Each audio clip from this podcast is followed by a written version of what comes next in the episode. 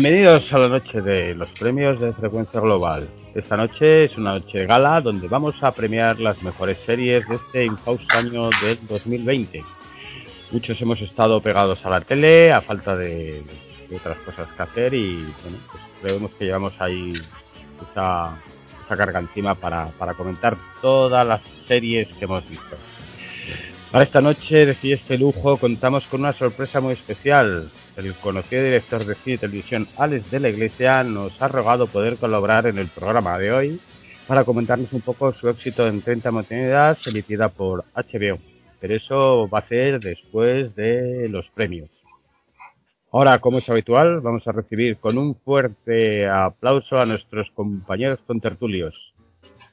Lola Zod, buenas noches. ¿Cómo ha ido este año de pandemia viendo series en, la pantalla de tu móvil? Bien, No, no puedo llegar al nivel de, Fran o, tú, que sois unos profesionales, pero, pero el móvil se ha aportado. ¿eh? Voy a ver si me compro, ahora me traen los Reyes un, un, iPhone nuevo que creo que tiene una pulgada más de pantalla y esto va a ser la locura. Pues va a ser una locura, ¿eh? Pasar del Nokia al iPhone. Eso va a ser locura, jugando, a, jugando a ser, a ser Dios. Sí, sí, sí, jugando, esto jugando a ser Dios, esto va a ser brutal. bueno, pues en segundo lugar, nuestra querida compañera Franz, que ha entrado en una espiral de visionados que ni yo puedo ya seguirla.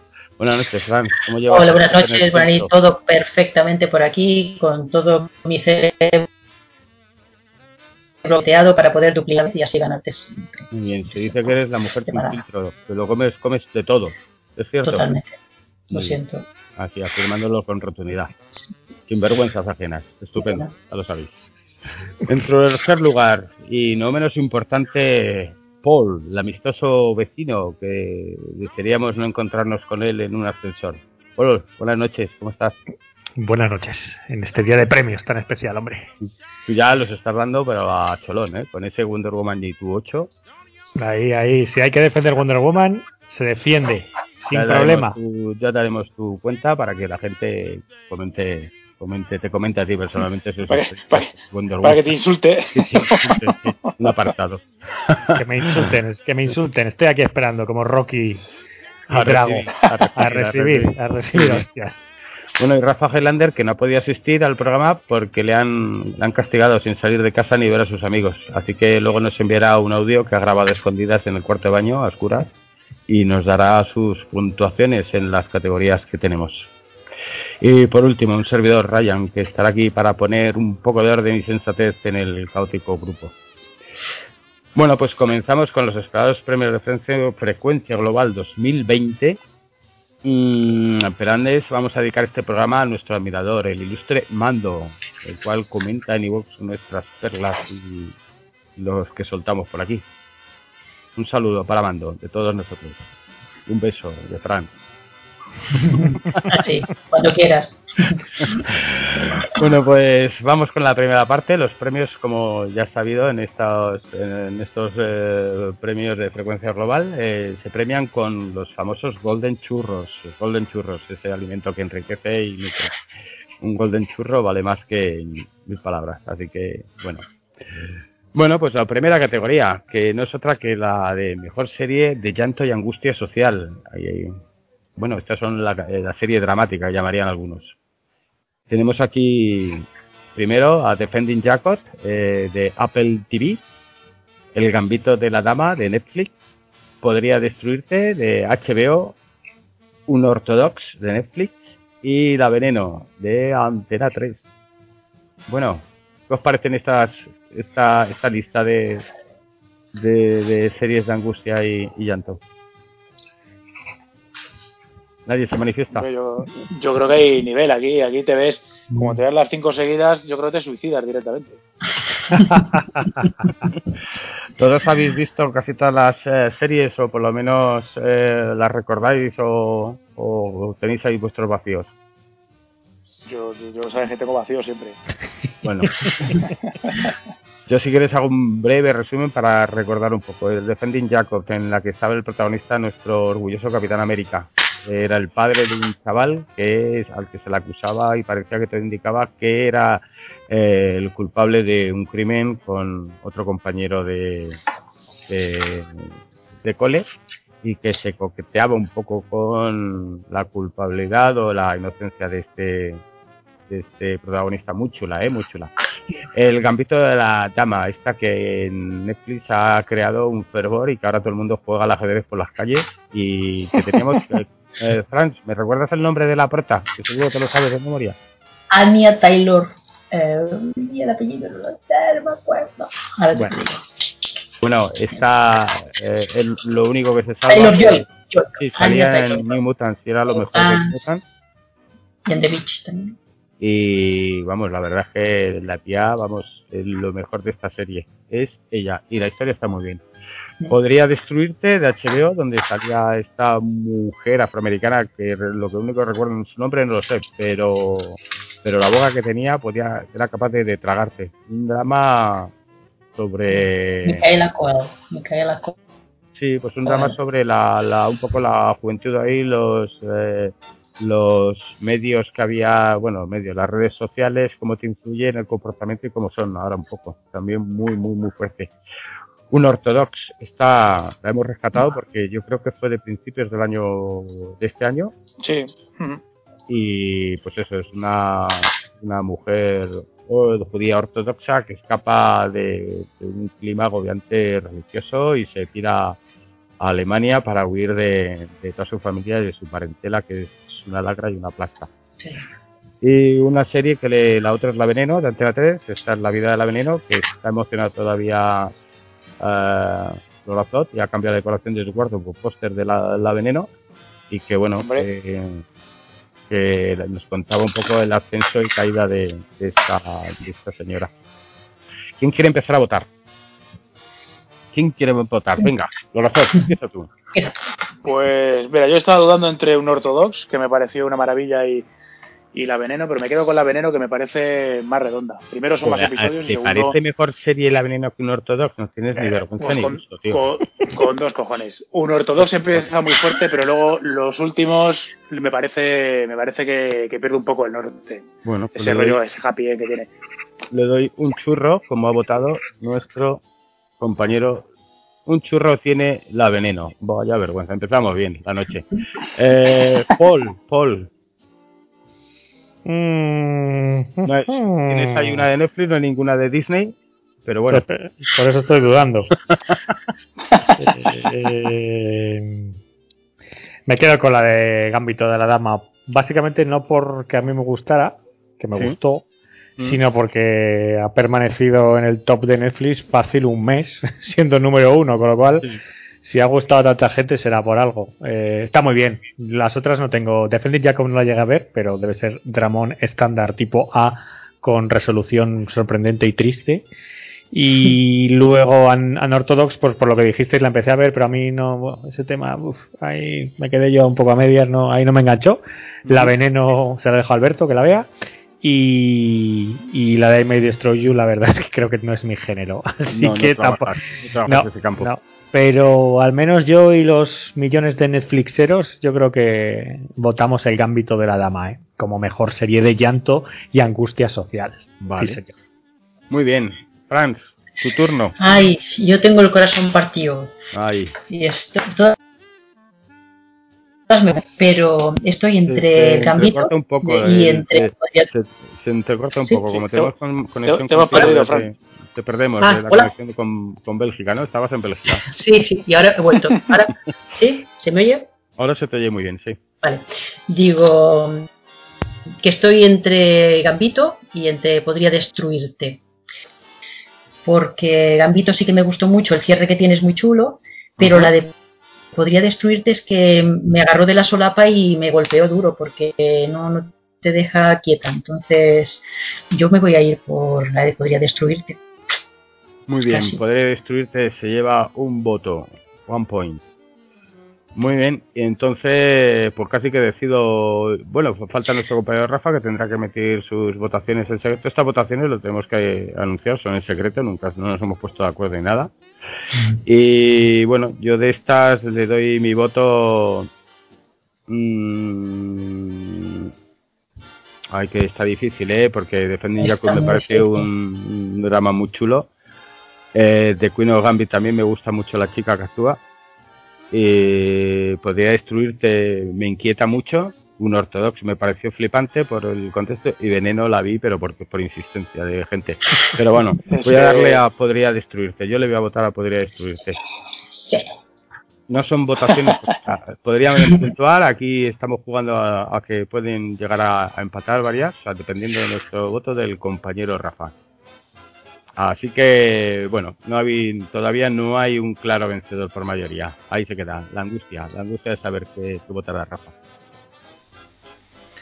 Bueno, mi ganador para la categoría de mejor serie dramática o de llanto y angustia social es Defendiendo a Yakov de Apple TV. Eh, la verdad es que la serie la disfruté muchísimo. Mm, una serie corta, no recuerdo si eran seis episodios o por ahí. Y, muy bien Chris Evans. Se nota que, que, Apple tiene dinero, una buena producción. Una serie muy, muy interesante y muy, muy recomendable. Vamos a la siguiente serie. Mejor serie de futuros inciertos o serie de ciencia ficción. Los candidatos a ganarse el Golden Churro es por All Making para toda la humanidad de Apple TV, eh, de HBO, Star Trek Picard Prime, eh, Mandalorian Disney Plus para que se ponga ahí Paul Holocaust y Tales from the Loop de Prime. Vamos a que empiece nuestro compañero Paul a votar. ¿Empiezo yo? Sí. sí pues eh, te añado una sexta. No, es que... sí, mira, mira que Mandalorian para mí sería, vamos, de cabeza.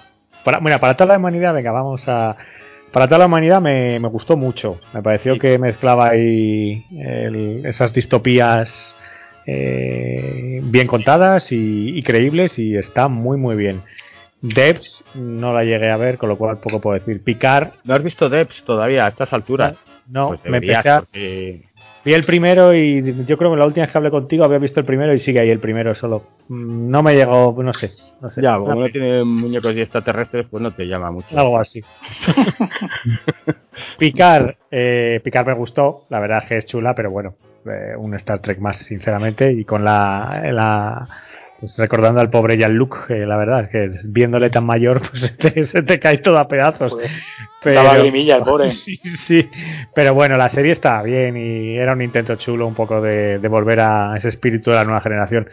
Mandalorian, que voy a decir, un 10 para mí, no hay más. Y Tales from the Loop, yo creo que Raya la pusiste tan triste que. Y también me lo comentaron otros. Es que cayó en época de. pero lo más duro de la pandemia nos cayó esta, que era un poco. Pero, joder, me parece un serión, ¿eh? Me parece muy buena, muy buena, ¿eh?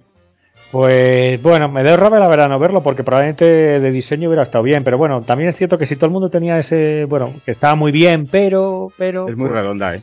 Es una serie muy redonda, muy bien hecha con personajes eh, muy muy creíbles y con situaciones que vas a flipar. Yo creo que darle una oportunidad, aunque como tiene un clima triste, igual no lo ves, porque tú eres muy muy de anticlima triste. Yo necesito necesito sonrisas. Claro, eh, tú, crees, tú eres un hombre de alegría, sí. De todas formas, y mi sexto y mi voto va para eh, The Expanse, que no sé, ya sé que Ryan sigue sin verlo y te cuesta, pero la temporada 4, que es la del año anterior, es igual de buena que la 3, que la 2 y que la 1 y debo reivindicarlo, incluso por encima de Mandalorian. Porque me parece brillante. Sí, sí, sí, sí. Uh, uh, Así que ahí, ahí, ahí, queda The Expanse temporada 4 y os, y, os dejo que sigáis hablando. Bueno, pues eh, ha tenido ahí un voto a la una que, como siempre, Paul va a su ritmo de eh, ni la habíamos mencionado, y aquí tiene un voto Spans. Somos así de abiertos. Eh, venga, eh, Franz. Bueno, yo estoy. Un séptimo, si puedes evitarlo, una séptima. No, no, te haré un favor y no, no, no me No, yo estoy entre Devs y Mandalorian porque, porque eh, la asistí del bucle no me quedé en el primero. Como luego me dijiste que era muy triste, dije, no estoy yo para muchas tristezas, lo voy a, lo voy a aparcar. Y de aparcarlo eh, no lo he retomado, pero me lo apunto para retomarla, te lo prometo. Entonces, Devs me moló, me moló mucho porque se veía mucha calidad, era un poco lenta quizá, pero, pero toda la historia estaba muy bien contada y los actores estaban muy bien. Pero es que es que Mandalorian, es que mando con el Grogu. O sea, mi voto Mandalorian, por supuesto. Vale, pues Fran vota a Mandalorian como mejor serie de ciencia de futuro incierto. Eh, bueno, pues eh, llega el turno, Lorazot. Pues yo, pese a mis reticencias iniciales, voto a, a Mandalorian. A Mandalorian, se lo va a llevar como mejor Sí, serie. porque estas de las de aquí, por ejemplo, Death, me la empecé a ver y no está mal, pero me, me aburrió un poco. Y, y yo creo que me quedo con Mandalorian, que pese a que empezó flojo, y luego la serie es lo que es, es un entretenimiento sin más, pero yo creo que consigue el objetivo y, y, el, y tiene un final realmente impactante. Así que me quedo con, con el amigo Mando y el, y el pequeño Grogu. Muy bien. Bueno, yo voy a, voy a hacer el voto adulto, lo voy a explicar. No voy a votar ni a Mandalorian, ni a, ni a Star Trek, ni a Span, que no existiría si no lo hubiera añadido en último momento nuestro amigo. Y no los voto porque se basan de algo ya creado y ya hecho en su momento. Um, Yo creo que de futuros sinceros de ciencia ficción, yo primo sobre todo el, el inventar algo a partir de cero. Patatero si puede ser. Tales from the Loop no parte de cero, parte de unos libros de ilustración, pero, pero no existía anteriormente nada, un universo creado. Mandalorian y Star Trek sí, así que a estos dos no les voto. Y no porque no me hayan gustado, que bueno, me gusta más eh, Mandalorian que Star Trek, pero como parte ya de algo no le voy a dar mi voto. Hala. Entonces yo me quedaría para toda la humanidad mm, como historia de una distopía creada a partir de que los rusos pisan la luna antes que, que los americanos y se cantan con el culo colgando cuando lo ven. O Debs como una historia donde se habla de... Ay, ¿Cómo se llama? He olvidado. eh, esto este tipo de ciencia, lo de los viajes, a ciencia cuántica y, y me parece muy original lo que cuentan. Y tiene un clima muy, muy, muy... Fíjate que este tío es el que nos hizo los truños aquellos que nos pusieron de, en, Netflix. Tiene dos truños, que uno era el de... Al de, el de. Natalie Portman tiene, ¿no? La Natalie máquina de. Natalie Portman cuando sí, esos dos que me parecieron insoportables. Pero yo creo que aquí en serie está el tío muy bien, muy bien. Y yo voy a votar a Debs.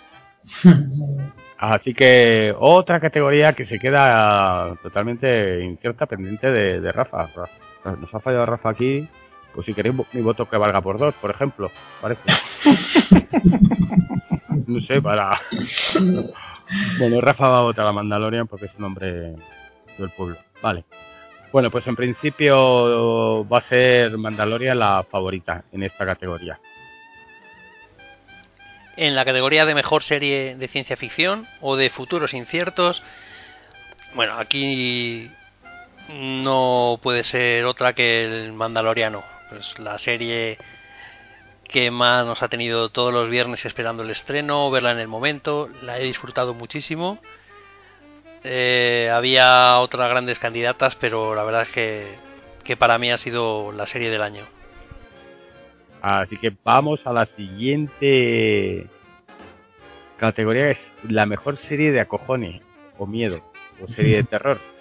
Y aquí las candidatas son 30 monedas de HBO, porque la hemos puesto. Porque nos gusta a todos menos a ti. Sí. cabrón. Hay que recordar. Eh, Sweet Home de Netflix, este pedazo de serie coreana que es un poco más de, de monstruos y gore, pero bueno, también tiene su clima de terror, porque es una comunidad encerrada en un edificio eh, y que maneja todos los géneros. Puedes ver ahí desde, desde terroríficamente muertos a cualquier serie de, de zombies y tal. Son tíos asediados en un edificio. Yo la recomiendo porque lo vais a pasar bien. El visitante, ese pedazo de serie que, que vimos sobre basada en la novela de, de Stephen King del mismo título y que es otro pedazo de serie con una angustia y con una resolución final de la pera manera y con uno de los grandes personajes. ¿cómo se llamaba la chica esta que salía tres de personajes Frank tú te acuerdas. No, no, no. siempre digo seguro se acuerda pero luego no. Lo sé que no se acuerda. Claro. Así me llama Bueno, la atención. el visitante ya nos dirá la protagonista que estaba muy bien Eh, y luego tenemos La Maldición de Bly Manor, esta mm, nueva historia donde eh, que traía eh, un poco, no, ya, que era una copia de otra vuelta de tuerca de la novela y adaptada a, a, a televisión y que parece sueño, vamos. Eh, con esto de personaje. Y luego Servant, esta serie de Samalayan que emitió Apple TV, que también estamos con ganas de ver el desenlace de, por lo tanto, la segunda temporada. Sí, sí. Así que, ¿quién quiere empezar aquí a dar? Venga, Fran, empieza tú. Bueno, yo, eh, Sweet Home está interesante, pero lo veo más gore, más que terror. Servant no la he visto. El visitante me gustó mucho. Y la maldición de Manor también me gustó mucho, la verdad. ¿Servant la viste, has dicho, o que no la viste? No, no, no, no la he visto. Esta es la única que me falta. ¿Cómo te contienes? Si estás ahí haciendo de daño viendo otras cosas, esa está muy y bien. 30 monedas. El hombre que saca a ancianos desnudos. Sí, sí, pues. ¿Has visto? Sí, sí, pues la, la tengo pendiente. Y 30 monedas, pues que también me está gustando mucho. Entonces, yo creo que voy a votar por 30 monedas porque 30 monedas lo va a englobar todo. Los géneros del terror los está haciendo con mucha gracia y es una Sí. serie española que no nos esperábamos, no nos esperábamos que, que tuviese esos tintes de dando pinceladas de diferentes pelis y haciendo guiños Es que a hace diferentes eh, directores ¿eh? que a nosotros nos gustan mucho. Ujú. Así, así que bueno, yo mi voto va por 30 monedas y por Alex, que si va a venir luego, pues bueno, igual me coge para el reparto de otra. Un voto que se lleva bien. 30 monedas. Eh, Paul, Mm, a ver, yo se lo daría sin lugar a dudas a Servant, pero por Claro. su director y productor y realizador y, y abuelos desnudos. sí. Pero, pero, pero el visitante es que me parece redonda, brutal. Llámalo X. Me parece que es una peli que consigue una tensión muy bien conseguida y Con unos personajes muy chulos, además, porque fíjate que, que acopia, hace acopio de, de personajes y tal, y, y a todos les coges el, el truco, que aunque a lo mejor no te acuerdas del nombre, sabes eh, la característica. A mí me pareció también una serie Sí, es que no sé, la verdad es que tenía algo de hacía tiempo y ahora revisando un poco cuando hemos dicho a ver qué era de este año y qué no era. Eh, la verdad es que cuando lo he visto, de hecho en HBO me he metido que ponía a lo mejor 2020, que casi mejor no ver su lista porque te puedes echar a llorar, pero estaba el visitante, eso sí. Y, y la he visto, la he recordado y digo, ostras, es verdad, es que está, está incluso como casi mejor, no sé si luego elegiremos como la mejor, la campeona de campeones, Mm. pero, pero el visitante para mí casi estaría en ese podio, no sé, me parece brillante. Blade Manor ya sabéis que, que ya luego si hay sección noticias, que no sé si habrá tiempo, eh, comentaremos ya algo de su secuela, pero a mí me gustó. Eh, pero es menos terror, yo entiendo que esta no se puede, yo creo que llamarlo a cojone poco. Y 30 monedas, ya sabéis que tengo una relación de amor-odio con Alex, vaya a venir o no al programa, hay que ser uno coherente con su mensaje. Y aún así está bien, se merece estar entre las 5, que ya me parece todo un logro, que está con, con producciones eh, de, de, bueno, de alto nivel, como pueden ser El Visitante y compañía. Bueno, Pero yo vamos. por decirte, por añadir un poco de esto de las adaptaciones de, de Stephen King a las series, he visto, el otro día vi el primero de The Stand, eh, que aquí era Apocalipsis, la novela, y joder, vaya diferencia, ¿eh? ver el visitante y ver el Apocalipsis de o la danza macabra, no sé cómo, cómo se tituló aquí. Y, es, eh, Apocalipsis es un poco más de lo mismo, con y es que además mm, el elemento sobrenatural yo en, en, en The Stand no me lo creo y en cambio en el visitante sí Bueno, acuérdate que es lo que yo creo que a mí me gustó más, que conseguía un poco hacerte, te metía en ese mundo, hacía, claro, como viajabas con el personaje protagonista, que no creía en ningún cuento de hadas, por llamarlo de alguna manera fina, eh, y él se iba metiendo cada vez más en ese universo que, que te hacía partícipe, tanto a él como, a no, como al espectador, es, no sé, es que me parece brillante, sí, yo Sí, para mí- además tiene muy buenos actores metidos ahí. Y aparte los actores que está, vamos, parece que está muy bien. Yo, mi, mi votación es para, para el visitante de cabeza. venga pues ya está al visitante eh, Lorazot Pues yo voy a votar al visitante también, ¿eh? Servan me, la verdad es que me encantó, pero el visitante me pareció súper adictiva. O sea, era una serie que tenía que ver más y más porque, porque te cogía de, de las solapas y, y no te soltaba. Y me parece que los personajes también son súper interesantes. No sé. Yo, yo creo que, porque el, problema de Servan es que pues, pasa un poco como todo lo que hace este hombre, que, que tiene eh, momentos enormes y otros que parece que está alcanzando casi el, el ridículo, ¿no? Aunque en esta afortunadamente lo, lo, solventa y aunque lo bordea no llega a caer nunca. Pero yo me quedo, me quedo con Servan, que, o sea, conservan con, con el visitante que me parece una, una serie muy muy sólida y súper entretenida. Muy bien, pues aquí se lo vaya de calle el visitante, porque yo también le voto. Porque es de esas series que me hacía esperar, la ponían como es de HBO, ponían uno a la semana y de esas que me hacía esperar el jueves para poder verla y, comentarla y tal. Y de, de hecho aquí conocimos a nuestro a, nuestro amigo Mariano, que se lo llevó una nave extraterrestre y que nunca supimos más de él. Y desde aquí si nos oye en nuestro, en otro planeta le saludamos. Y yo escuchaba el programa que tenía donde comentaban semana a semana el visitante y me quedé prendado, prendado de sus comentarios. Me parece una serie redonda, vamos, me parece tanto por, por el tema fantástico como lo toca, por los personajes que tiene y por la ambientación, ese, los pueblecitos que saca Stephen King que los, los también, la verdad. Todo pasa en Maine, pero en Maine ya sabemos que, que es diferente. Así que, Rafa, vote lo que vote nos da igual, porque ya se lo ha llevado el... Toma poco. bueno, pues ya tenemos ahí un ganador definitivo, que es el mejor serie de cojones, El Visitante, que la podéis ver en HBO y ya estoy startando. Y luego, después de verla, podéis ver Serva. Mejor serie de terror.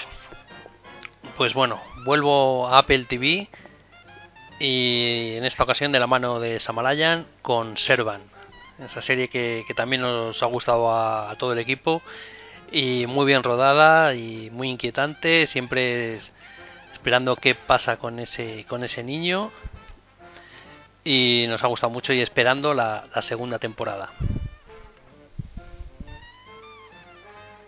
Como mejor serie de acción y tensión, pues tengo que dejar mi premio desierto porque de las nominadas no he podido ver ninguna a día de hoy. Así que no me voy a tirar el pisto y votar por votar. Así que mi votación en blanco. Así que nada, ahora vamos a la mejor serie de, de, acción y tensión, mejor thriller.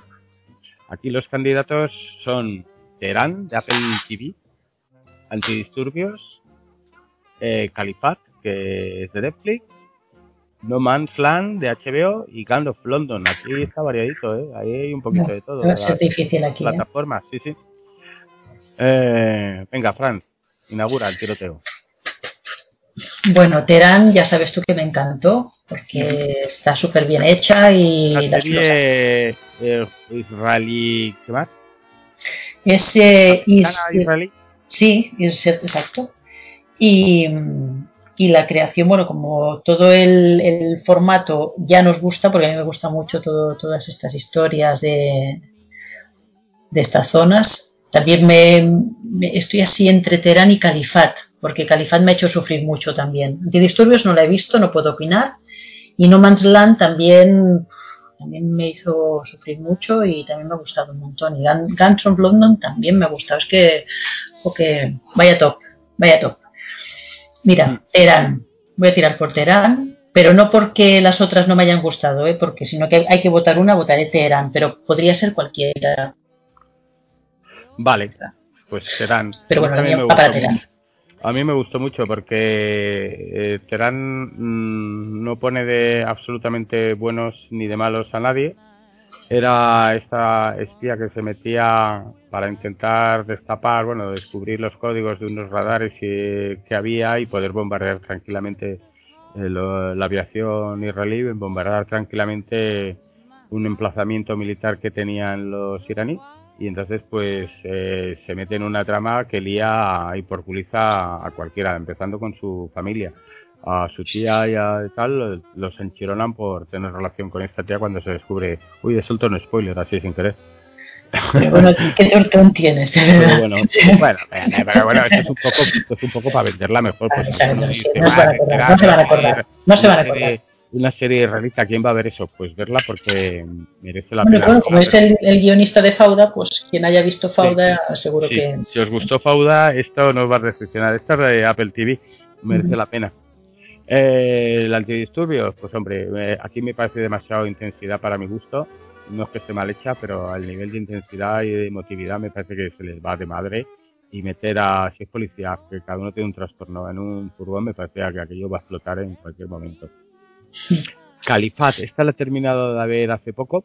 El, primer capítulo no me enganchó mucho, pero luego sí. Y bueno, esta era la de eh, la mujer que quería salir de. bueno, sí, las tres, sí, sí, las tres chicas que, que las, las va. Que tienen una torta Exactamente. Es un poco como meten las redes sociales y cómo se influyen poco a poco y cómo les come la cabeza un, un tipo encargado de reclutar mujeres para mandarlas para allá. Que al fin y al cabo luego lo que van a hacer aquí es tener hijos y así limpiar la, limpiar la casa y hacer la comida. Y bueno, la verdad es que está muy bien contada, ¿eh? muy, bien, narrada. ¿Esta serie era noruega? Esta era, esta era sueca, espérate. bueno, nórdica seguro. Porque Pero no es para verla con, con, con, un nórdico ahí tapado ni nada. porque está No, no, no, no, porque solamente es el inicio. Están, está, te digo dónde está en Suecia, pues yo creo que era Yo creo que sí, está ambientada en Suecia, pero porque son tercera, segunda o tercera generación ya de musulmanes que no se sienten en tierra de nadie, ¿no? Las chicas. y son tan tan vulnerables con la edad que tienen así de entre 14 y 16, pues claro, súper vulnerables. Los padres flipados porque los padres como que están más integrados en el mundo del 2020 y las niñas pues sí los padres flipando de cuando mirando al Corán y flipas tú igual que ellos, sí, sí. Sí, pero es que eh, yo no dudo que esto exista. Eh, chicas de 16 años que estén deseando ponerse un burka, alguna habrá, pero me parece de un trastorno muy muy serio. Bueno, pues sí, ¿eh? luego ves las noticias y te quedas sorprendido de pibas que se han ido. Sí, sí, por eso digo que no dudo. Que tenido, y las han embarazado y luego de repente se han dado cuenta de que, bueno, que quizás no era una buena, una buena elección. Sí, como están en esa edad, yo creo, de. Perdona, de, de del pavo. Te perdemos. De la, de, de, la, Hoy, Fran, quiero decirlo, pero sí. Pues, Fran, tienes que, tocar, tienes que tocar ¿eh? algo, así que se te oye mal, Fran. Ay. Fran, toca un poco ahí lo que sea, lo que tengas a mano. Pues espérate, que igual. O me cambio de, de micro. Espera. ¿eh?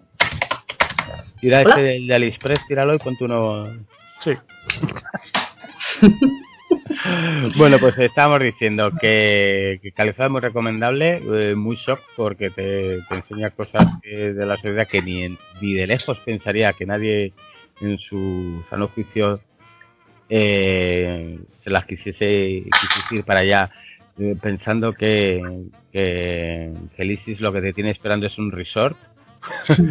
es más básicamente lo que les enseñan y, que se ponen en contra de todo. Y luego también eh, yo también flipo un poco también con las eh, las leyes tan permisivas, ¿no? Pero tan tan dejadas que tienen eh, algunas comunidades, algunos países de la Unión Europea, como estos suecos, creo que eran. Y, que, mm, que eran como demasiado laxos. es un, bueno, en general puede ser que sea así todo el, el continente, pero bueno, una serie muy recomendable. Luego tenemos No Man's Land, que es otra. Esta es una serie francesa que la emitieron en HBO. Es un poco de lo mismo y en esta la comenté yo de que te asombraba lo cercano que, que estaba el conflicto de Siria, que, que hay al lado, hay al ladito, y entonces trataba de un tipo que descubre que su, su hermana parece que no está muerta y mm, tiene que viajar allí y ahí encontramos el, los enfrentamientos entre ISIS otra vez y los kurdos pegándose pegándose de tortas. Muy chula también, ¿eh? A mí me gustó. Mucho. Sí, también. Estabas votando, ¿no? Bueno, ¿ya habías votado a esta o no? Yo sí, no Terán, ya directo. Ah, pues entonces era yo el que votaba, sí. Eras tú, eras tú. y luego tenemos Gun of London, que me parece una como acción y tensión tiene a Tutti. Lo que pasa es que luego se nos desinflaba, ¿verdad, Lorazot? Que se desinflaba. Sí, fue una pena, porque la serie tiene dos, tres capítulos de salida que dices, hostia puta. Porque es el tío de, de Ray, del director y demás.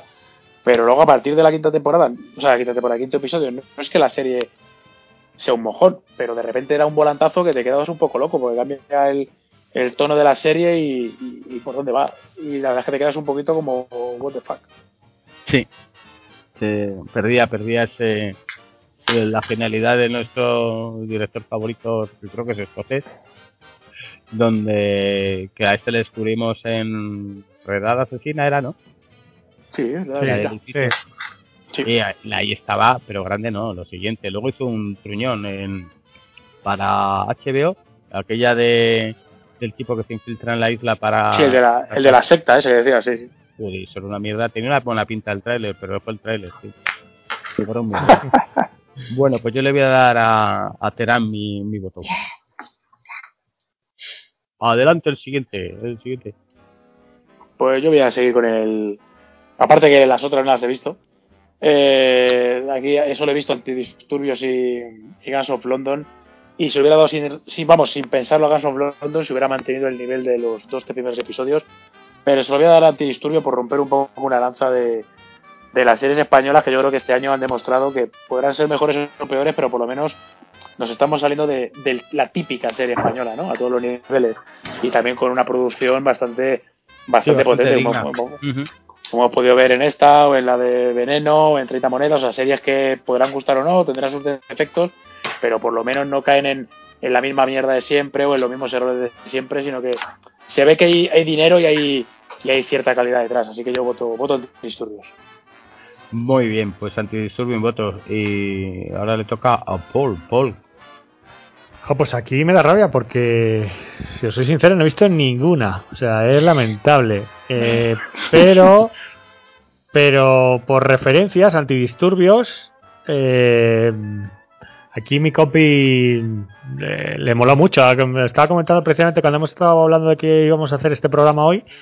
Eh, hablando de que, que le había gustado y que no, y Antidisturbios pues le dice que la sigue recordando como lo mejor que ha visto, la verdad, y que le ha mantenido, vamos, que le metió, que se metía muy bien, y la ponía por encima de Patria, que veo que por aquí habéis pasado por el forro de los gran producción, faltado, sí. ahí, sí, sí, pero que, pero esto, pero es que Patria sería para, mm, ¿Dónde para iría, de sí? serie de llanto, ¿vale?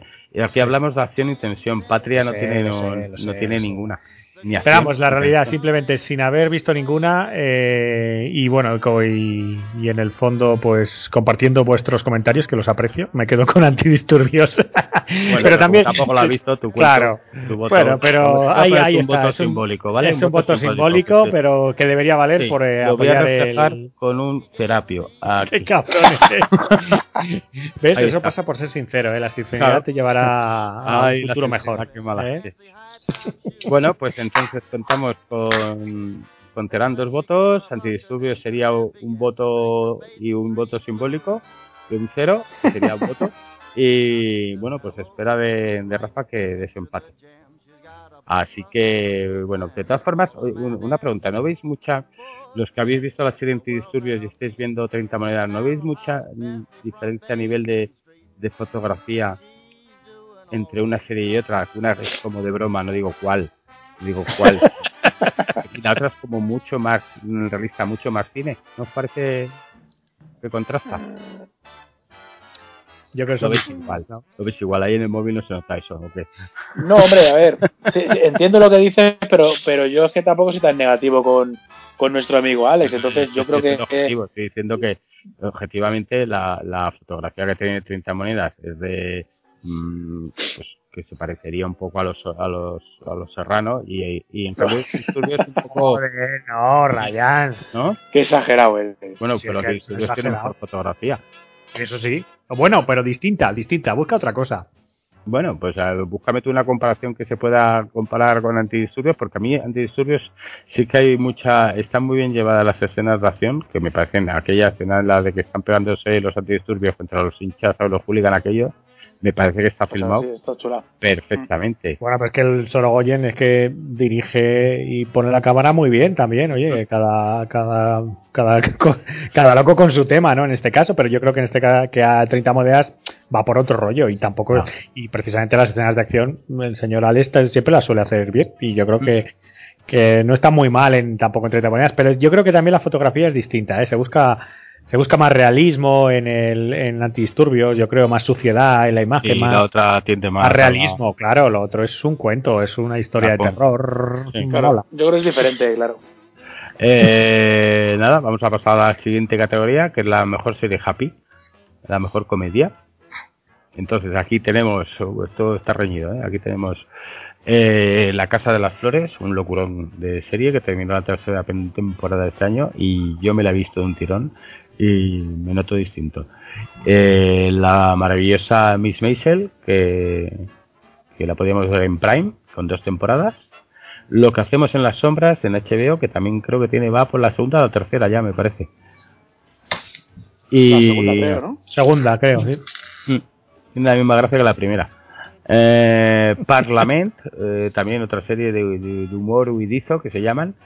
Eh, Filming y Ted Lasso, que es la, la, serie que a todos os congratula tanto. Pues yo voy a empezar, esta vez empiezo yo. Y de aquí, eh, Ted Lasso no la he visto. No me interesa el protagonista con bigote ni lo que me cuenta. Eh, me atrae cero. Eh, Parlamento, todavía, después de ver 7-8 episodios, no he encontrado el humor por ningún lado me esquiva. Eh, lo que hacemos en las sombras me gusta tanto la me gusta tanto la película que esta no me hace la misma gracia.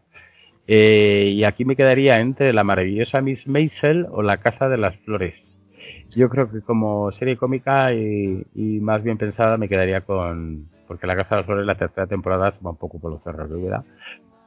No sigue siendo divertida, pero la maravillosa Miss Maisel ahí tiene mi voto que me parece una serie que es la de esta mujer que, que trata de, de ser eh, cómica en estos de, de stand comedy y en un mundo de hombres en los años 50 y me recuerda mucho a otra de mis series favoritas que es Mad Men. Así que la maravillosa Miss Maisel lleva mi primer voto para la serie Happy.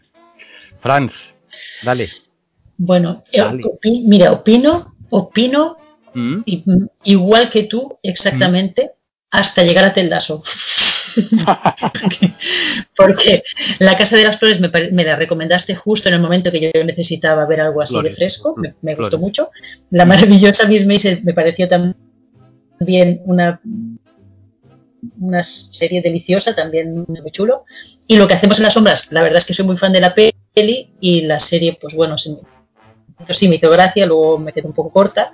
Parlament es también una comedia muy, muy amable, muy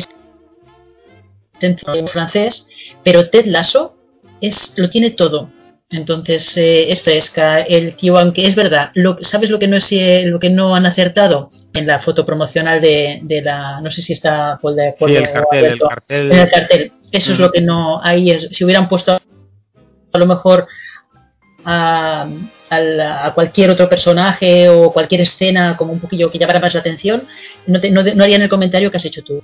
Claro, no te llama la atención, pues ver al No, no, dudo de que termine, no dudo de que termine viéndola en algún eh, cuando pero es, tiene un humor inglés muy muy interesante uno golpe. Además tiene un poco de todo tiene comedia tiene también un poquito de drama eh, tiene una, una, visión muy optimista también por el tío que, que, lleva, lleva toda la comedia, la lleva él adelante y los personajes que lo acompañan a él. El tío hace como un efecto catalizador, ¿no? El donde está el tío cambia el resto de la gente. Entonces, yo para mí, pues este año sí. Muy bien. Vale, pues entonces hemos dicho que te llevas ahí. Me lo llevo a casa, a Ted Lasso. A Ted Lasso, ok. Se lleva un Ted, un señor con bigote a casa. Muy bien. Eh, Paul, cuéntanos. Esto sí, esto es tu campo, ¿eh? Son comedias, cosas agradables. Sí, sí, aquí todo tienes que haber trabajado todo, casi todo. Sí, casi todo, porque la Casa de las Flores, eh, era demasiado para mí, demasiado. Pero bueno, ahí me quedo con vuestra opinión, que la pusisteis muy bien, pues bueno, no la tengo no me choca mucho.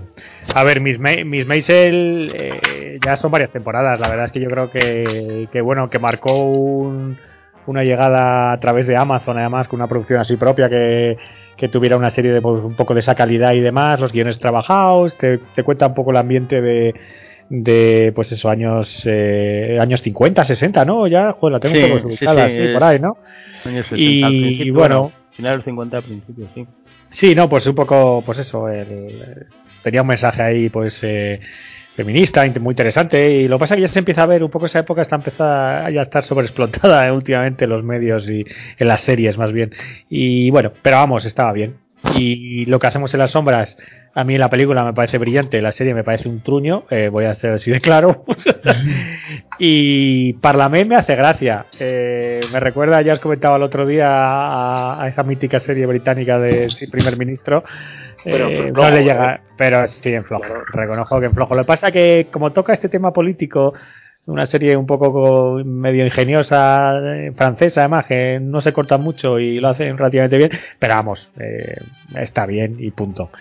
Y oye, pues aquí voy a estar con Ted Lasso. La verdad es que yo no sé si fue Rafa, fue Franz, José, bueno, Ryan no fue, claro.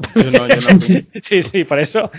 Pero me parece impresionante. Es una serie que, que te la empiezas a ver. El, el Joseph X este que, bueno, que es un tipo peculiar.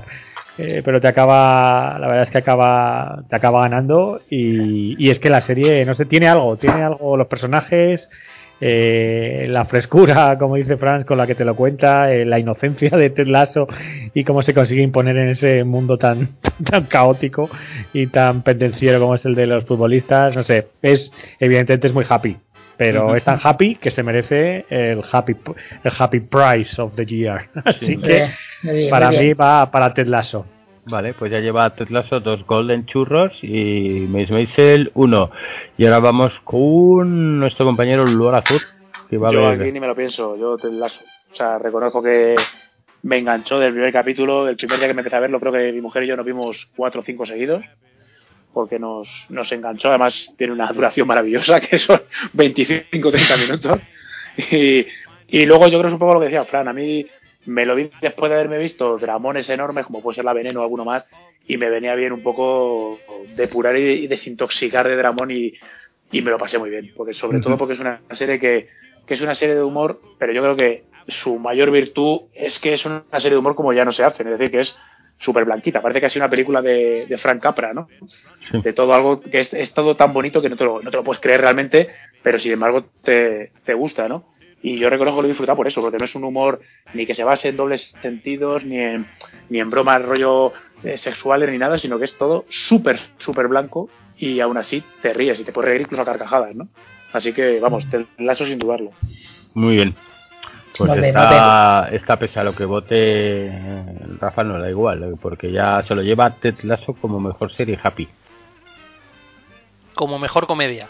Pues aquí no tengo ninguna duda volvemos a Apple TV otra vez. Y Ted Lasso. Ted Lasso es una serie de la que no esperaba nada y que me sorprendió gratamente. Eh, acostumbrados a un panorama de series más oscuras, es, un soplo de aire fresco, volver a la inocencia, e incluso con su. tiene sus toques ácidos y de ironía, pero, pero el buen rollo es lo que predomina en esta serie. Y para mí es de lo mejorcito del año. Bueno, pues vamos a la siguiente categoría. Esta yo creo que vamos a tener casi cuello por todos. Es la mejor serie de monigotes moviéndose, que también se le conoce como de animación, ¿vale? Eh, tenemos a la grandísima serie Primal de en HBO de Tartakovsky. Eh, también tenemos en HBO eh, la de Harley Quinn. Rick Morty en Netflix, que pasó a Netflix. Y estuvimos viendo primero a HBO, luego pasó a Netflix. En fin, El hundimiento de Japón, que también es de Netflix, y La sangre de Zeus, que es de Netflix. Aquí Netflix parece que se decanta por la serie de animación, tiene un huevo. Vamos a empezar, pues venga, Franz, dale, tú. Bueno, yo estaría por Primal o Sangre de Zeus. Ahí esas dos son las que... Mm, porque el hundimiento de Japón estuvo bien, también. Ricky Morty no lo he visto y Harley Quinn tampoco. Así que mm, pues mira, Primal, directamente. porque la historia de, del cavernícola... se nota que has crecido como persona desde que estás con nosotros? Bueno, pues, es el plan, ¿no? Es la becaria aventajada, pues si no, ¿qué? Ya, es que te has desarrollado, ¿eh? Ya. Sí, gracias, mm. gracias. Mm. Ha, florecido, ha florecido. Ha florecido, sí. Y aún me queda, aún me queda. Así que Primal, Primal es lo mío. O sea, el, dinosaurio con el cavernícola y... Bueno, pues después, cuando, si te ha gustado Primal, te invito a que veas Samurai Jack si la tienes también en HBO, que es otro pepinaco de, explicar. Aquí yo creo que, yo no sé si este año nos hemos saltado alguna serie de las de, eh, lo digo para que vote nuestro amigo Paul, alguna serie de Disney de Star Wars. No sé si nos hemos... Eh, este ahí, ahí, ahí, final de Rebels, ¿no? Ahí como la está, está la de las princesas. ¿Princesas Disney? ¿Cuál? Hay No, una, hay, una hay- hay una de princesas de Star Wars, una que son todos los personajes femeninos, que son cortos de uno o dos minutos, son No, muy cortitos. No, pero yo iba a decir que faltaba la temporada final de. De Rebels, ¿no? No, no, La la Rebels ya, yo, en la de Clone La Wars. La de Clone Wars. Sí. de Rebels ya ah, se es estrenó verdad, hace- es verdad. ¿Y qué hacemos metiendo la mierda de sangre de Zeus estando en la temporada final? Por ejemplo, pero Claro. bueno, yo. O el hundimiento de Japón. Joder. Claro, esto es un error, ¿eh? Esto es un error. Mira, en este caso sí que acepto una sexta categoría y sería en la, las clones y me llevo. ¿Y os recordáis que había Sí, dicho que yo Y votaba como, como por siempre, la como siempre Ryan, Ryan en, mostrándose como un juez justo y, y neutral. ¿Os os acordáis que hace un rato he dicho que las series de ficción me gustaban porque tenían que ser partir de cero? Bueno, pues en esta categoría eso que he dicho me lo paso por el arco del triunfo y, y en esta acepto incluso que Paul nos meta las Clone Wars. Muy bien, Paul. Hombre, tam- también está Ricky Morty, que va por ya la cuarta Hombre, ya, temporada. tío, pero que el final de las Clone Wars, aquello, aquello mueve cimientos. Sí, sí, no, no, no, sí, sí, sí. Está muy bien hecha, es, joder, se agradece. Se ha tardado en ver esto, pero cuando ha salido la polla con cebolla, eh, perdonad que diga cebolla, pero me parece de la hostia este final que han dado para la serie, muy bien hecho y una animación cojonuda. Bueno, vota Paul, sin influencia. Eh, pues a ver, a pesar de que la había rescatado para como sexta candidata, la verdad es que me quedo con Primal simplemente porque, o Primal, o como se diga en inglés, no sé si te- no sé si era Primal o Primal, la verdad. Pero, em, no sé, por rescatar a Tartakovsky, que hacía mucho que yo creo que no le veíamos por ahí. O sea, que te meto la categoría de las Clone Wars en un sexto y me Pues- votas a Primal. Claro, A los huevos. Oye, Eh, eh, puro, puro estilo, puro estilo Paul. Anda, También es verdad, sí, también es verdad. No, pero sí que es cierto que, que la narrativa me encanta cómo cuenta las historias de este hombre. Y es que Primal es que te caza desde el minuto uno, sin dos palabras, sin unos dibujos exageradamente delicados y, y simplemente con. Es que visualmente te atrapa, es que te cuenta la historia sin. Sin más, sin más que cuatro, vamos, cuatro monigotes bien dibujados, eso sí, pero, pero pero es que te, te crees al personaje, le pillas cariño al dinosaurio, eh, no sé, me parece todo como muy muy bien hilvanado. A ver, el final de guerras- un, un- un estilo artístico muy comiquero que a mí muchas veces me recuerda a Kirby. Sí, claro, sí, sí, es que es, muy, es muy bruto. sí. es es muy que el, bruto, dis- sí. el diseño de el diseño artístico, vamos, el diseño de producción me parece es que está muy bien. Eh, no sé, es que esa serie me parece redonda, no se la conoce mucho por yo creo que por su tono adulto, la verdad, porque es un poco bueno, es, que- es que muy burra, ¿eh? Sí, pero Eh, al final, episodios- al final yo creo que, que sí, es burra porque vis- visualmente aparece sangre por todos lados, pero luego no es tan Bueno, bestia y- como otras cosas y que cruel, ven los, pero, los- no, pero es, es- es una serie muy cruel también. O sea, quiero decir que no, no es una serie para ponerse un niño, ya no solo por la sangre, sino porque, porque al final lo que te está Sí, mostrando no es es la naturaleza. Disney, es, es la naturaleza de verdad. Es decir, si tienes que morir, morirás. Sí. Pero vamos, Hombre, que- sí que es cierto que la naturaleza se la pasa un poco del forro porque aquí no vemos los animales por comer, aquí vemos animales dañinos y, y chungos de encontrártelos y que te van a comer no porque tengan hambre, sino porque estás andando delante de ellos. Porque son zombies. Pues, Claro, es que hay escenas que a lo mejor le pones a un niño, depende de qué edad. eh, y le dejas es- contar. no, Sí, no sí, solamente sí. que muera, porque claro, no, no se muere, no muere como muere la madre de Bambi esta historia. O sea, mueren pero de forma violenta. Sí es cierto que conforme lo estaba, estaban saliendo las palabras por mi boca, me estaba yo diciendo, Pablo, te estás metiendo en un lío de cojones, porque, porque sí, recordando un poco sobre todo toda la parte de toda la parte de los brujos y demás, que es bastante cazurra. Eh, pero bueno, la serie es que, no sé, me, me atrapa. Y con, me- eso sí, con mención especial, si este tiene un 1 o mi voto, tiene un medio voto mío también, eh, simplemente por ya ese final apoteósico de las guerras clon y, y Ahsoka ahí dándolo todo. Venga, pues le damos que- un, un voto, medio voto a Clone Wars, se lo merece. Porque, porque no te- qué triste que tu voto vaya a ser mi, re- mi recuperación para las candidaturas, ¿eh? Ryan, Ya. muy mal, ¿eh? Muy, Muy mal, muy bueno, mal. en fin. Bueno, pues yo de aquí, entre eh, Primal Harley Quinn, me lo paso muy bien, es muy burra, me parece un serión, pero creo que no lo han puesto eh, todavía en ningún cadena, en ninguna cadena aquí. Que se Sí, yo, ver. de hecho, Harley, yo por lo bien que me habéis hablado vosotros, yo no la he visto, ¿eh? Yo acudí, acudí al videoclub para verla y Sí. he visto la primera temporada y me descojonado. Ricky Morty, sí que es cierto que esta temporada, yo soy muy fan, pero sí que es cierto que esta última temporada no ha tenido, estando bien, no ha sido como las primeras, ¿vale? Yo creo que es eh, a este hombre le han puesto, le han sentado ahí en la silla, le han dicho, venga, hazte los guiones, hazte todo, y a este tío hay que dejarle tiempo para que haga unos guiones más cojonudos, que no por eso son malos los otros, pero han sido mejores. El Nintendo de Japón, pues me moló mucho cuando la vi, pero claro, no la hace ni sombra primal, sangre de Zeus, pues hombre, eh, algún día me la acabo y todo. Y las Clone Wars le voy a dar medio voto, para que no se quede medio voto mío, ya que se lo acabo de dar, pero se lo lleva a primal. Ah, ¿Vale? Así Primal ya tiene cuatro, pues, que Rafa vote libremente lo que quiera. Y gana. Que no nos importa. Que no nos importa, ya puedes votar, Rafa, si quieres votar para que quede la segunda Clone Wars, si nos oyes. Pero bueno, eh, Primal, por todo lo que tiene, porque es contundente, porque es súper sádica muchas veces. Y, y, joder, que son 20 minutos mm, de saber hacer animación y, y, y atraparte hipnóticamente, macho, que me parece increíble increíble. Bueno, pues eh, ya tenemos. Mejor serie de monigotes Primal. Eh, que yo no he votado, que yo no he votado. Es que me ha votado Primal y ya está, ya hemos acabado. pues sí, sí. Bueno, voy a, voy a desarrollar, voy a desarrollar. He dudado, he dudado entre, he dudado entre Harley y Primal, porque a mí Harley me parece que, además, aquí, aunque sea una serie de animación, vuelve a engañar como Primal, porque no es una serie para niños ni de coña.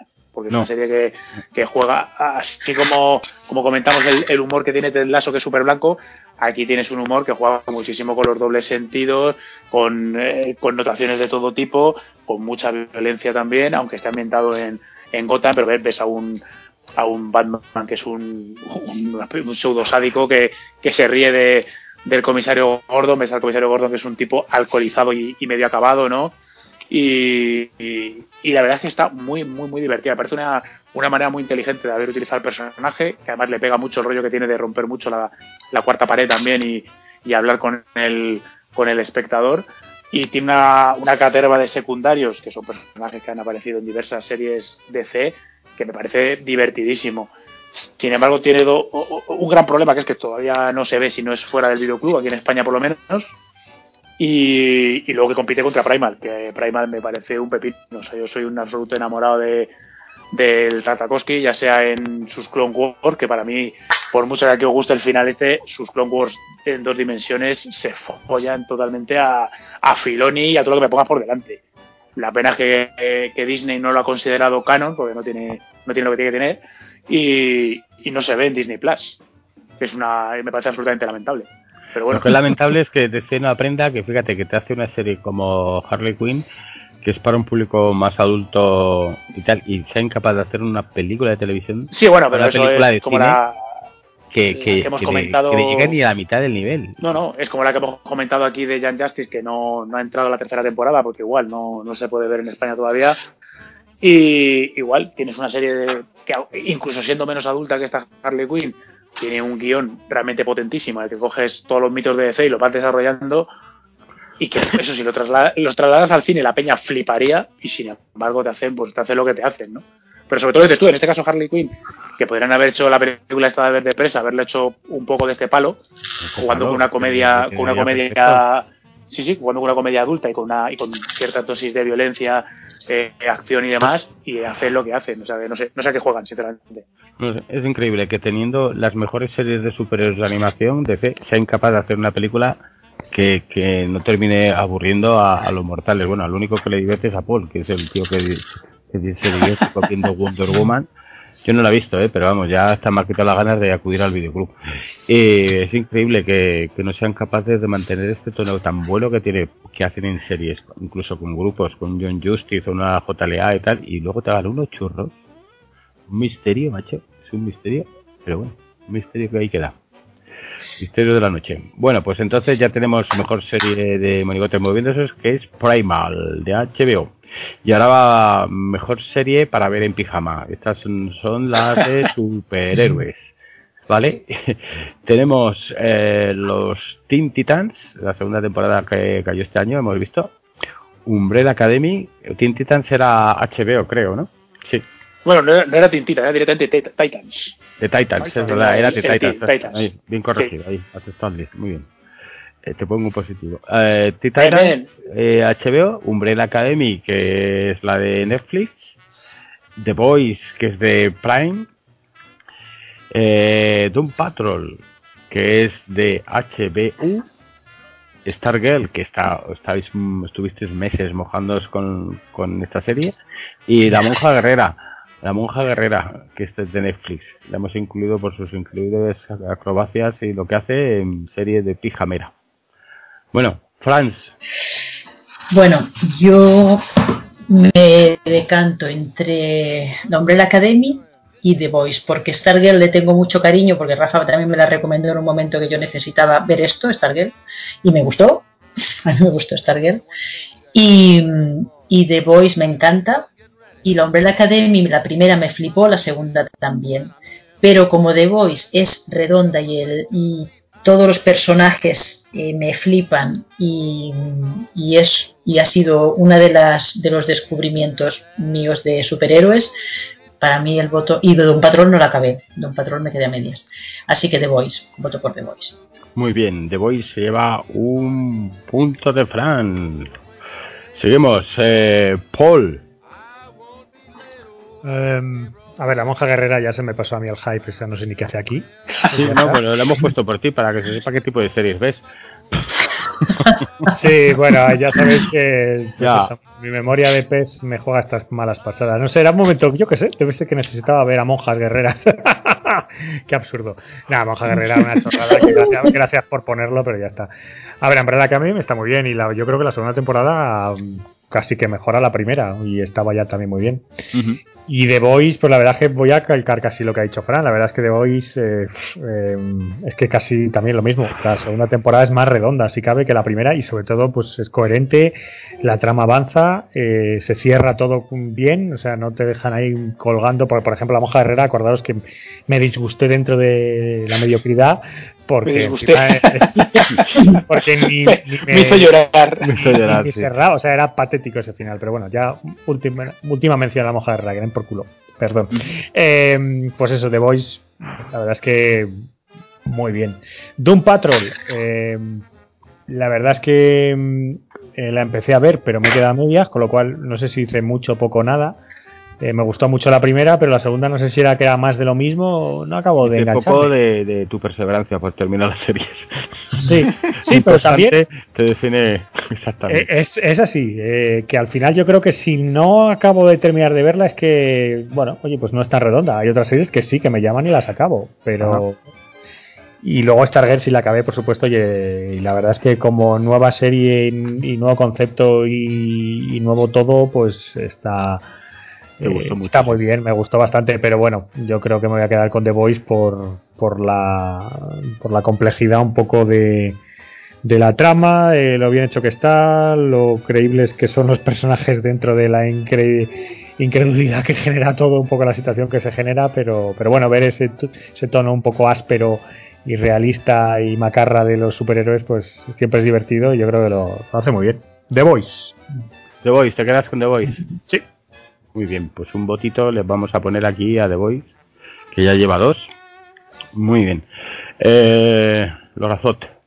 Pues yo voy a The Voice no la he visto porque, aunque todo el mundo me la ha puesto genial, el cómic eh, me lo he leído y, y, y, como me dejó bastante insatisfecho, eh, la serie la verdad es que me ha dado pereza. Y eso que me vi el, el, primero y ya el primero me parece mejor que todo el cómic en sí, pero me quedé un poco un poco a medias. Eh, y luego las otras, eh, Doom Patrol yo creo que la segunda temporada también es un poquito más floja que, que la primera. Se queda un poco más de lo mismo sin, sin partir la pana.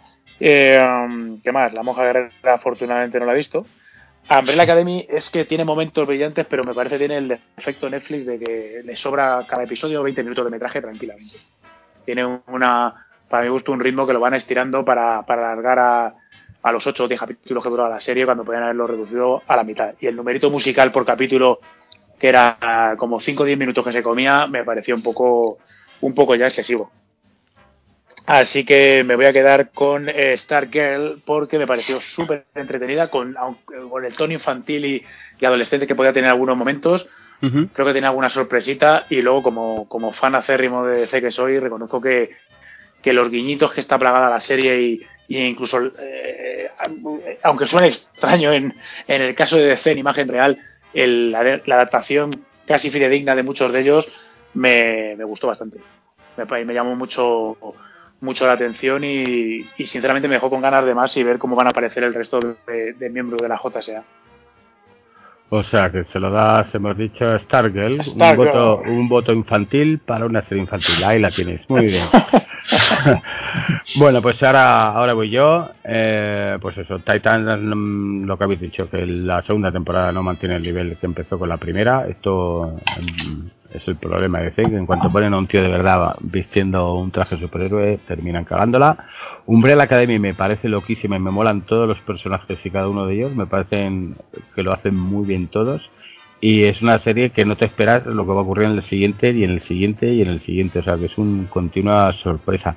The Voice me gusta mucho la segunda temporada, me ha gustado mucho porque se distancia del cómic en, algunos momentos y, y, bueno, y también es otra de las series que también los personajes están muy bien construidos. Un Patrol yo no la voy a votar porque necesita por lo menos 15 o 20 euros más de presupuesto para, para terminar de convencerme. Tiene ese tono un poco cutre que sí que le va bien a la serie, pero que yo le pido un poquito más a, a lo que me voy a poner delante de la tele, que no lo hagan con muñecos de plastilina o con un, un CGI que, del que soy capaz de hacer yo. ¿Qué más? Stargirl, de verdad que no insistáis, no más votos a Stargirl. y la monja de guerrera, pues ahí me quedé, me quedé con, con todo el hype que, que venía esta serie de boca de Paul y que ahora me, ha, me es un jarro de agua fría. Paul, ¿qué ha pasado con, con esto, tío? Tú la vendías como una serie divertida, ya ni te acuerdas de ella. ¿Cuál, cuál? Que me he perdido, que no te estás escuchando. Sí, la, la monja guerrera, Paul, la monja, deja de dibujar en tu cuaderno. La monja guerrera, que la pusiste a tope y ahora ya es que ni la has seguido ni sabes de qué va. Sí, sí, a ver, pues eh, sí, que os dije que yo creo que me pudo el... Me, a ver, me pareció entretenida y me recordaba un poco a Buffy, no sé, era... Igual que habéis dicho, por ejemplo, que ha habido series que el momento las ha, las ha upado los altares, ¿sabes? Pues no sé, pues a lo mejor necesitaba ver una chorrada como la mojarra. Es, a ver, es bastante floja, no tenía mucho más, me hacía gracia verlo ahí en España, pero ves, por ejemplo, me hace más gracia ver 30 monedas que la monja guerrera. Bien, y a ese nivel, a ese nivel andamos bien. se está metiendo en el mismo saco.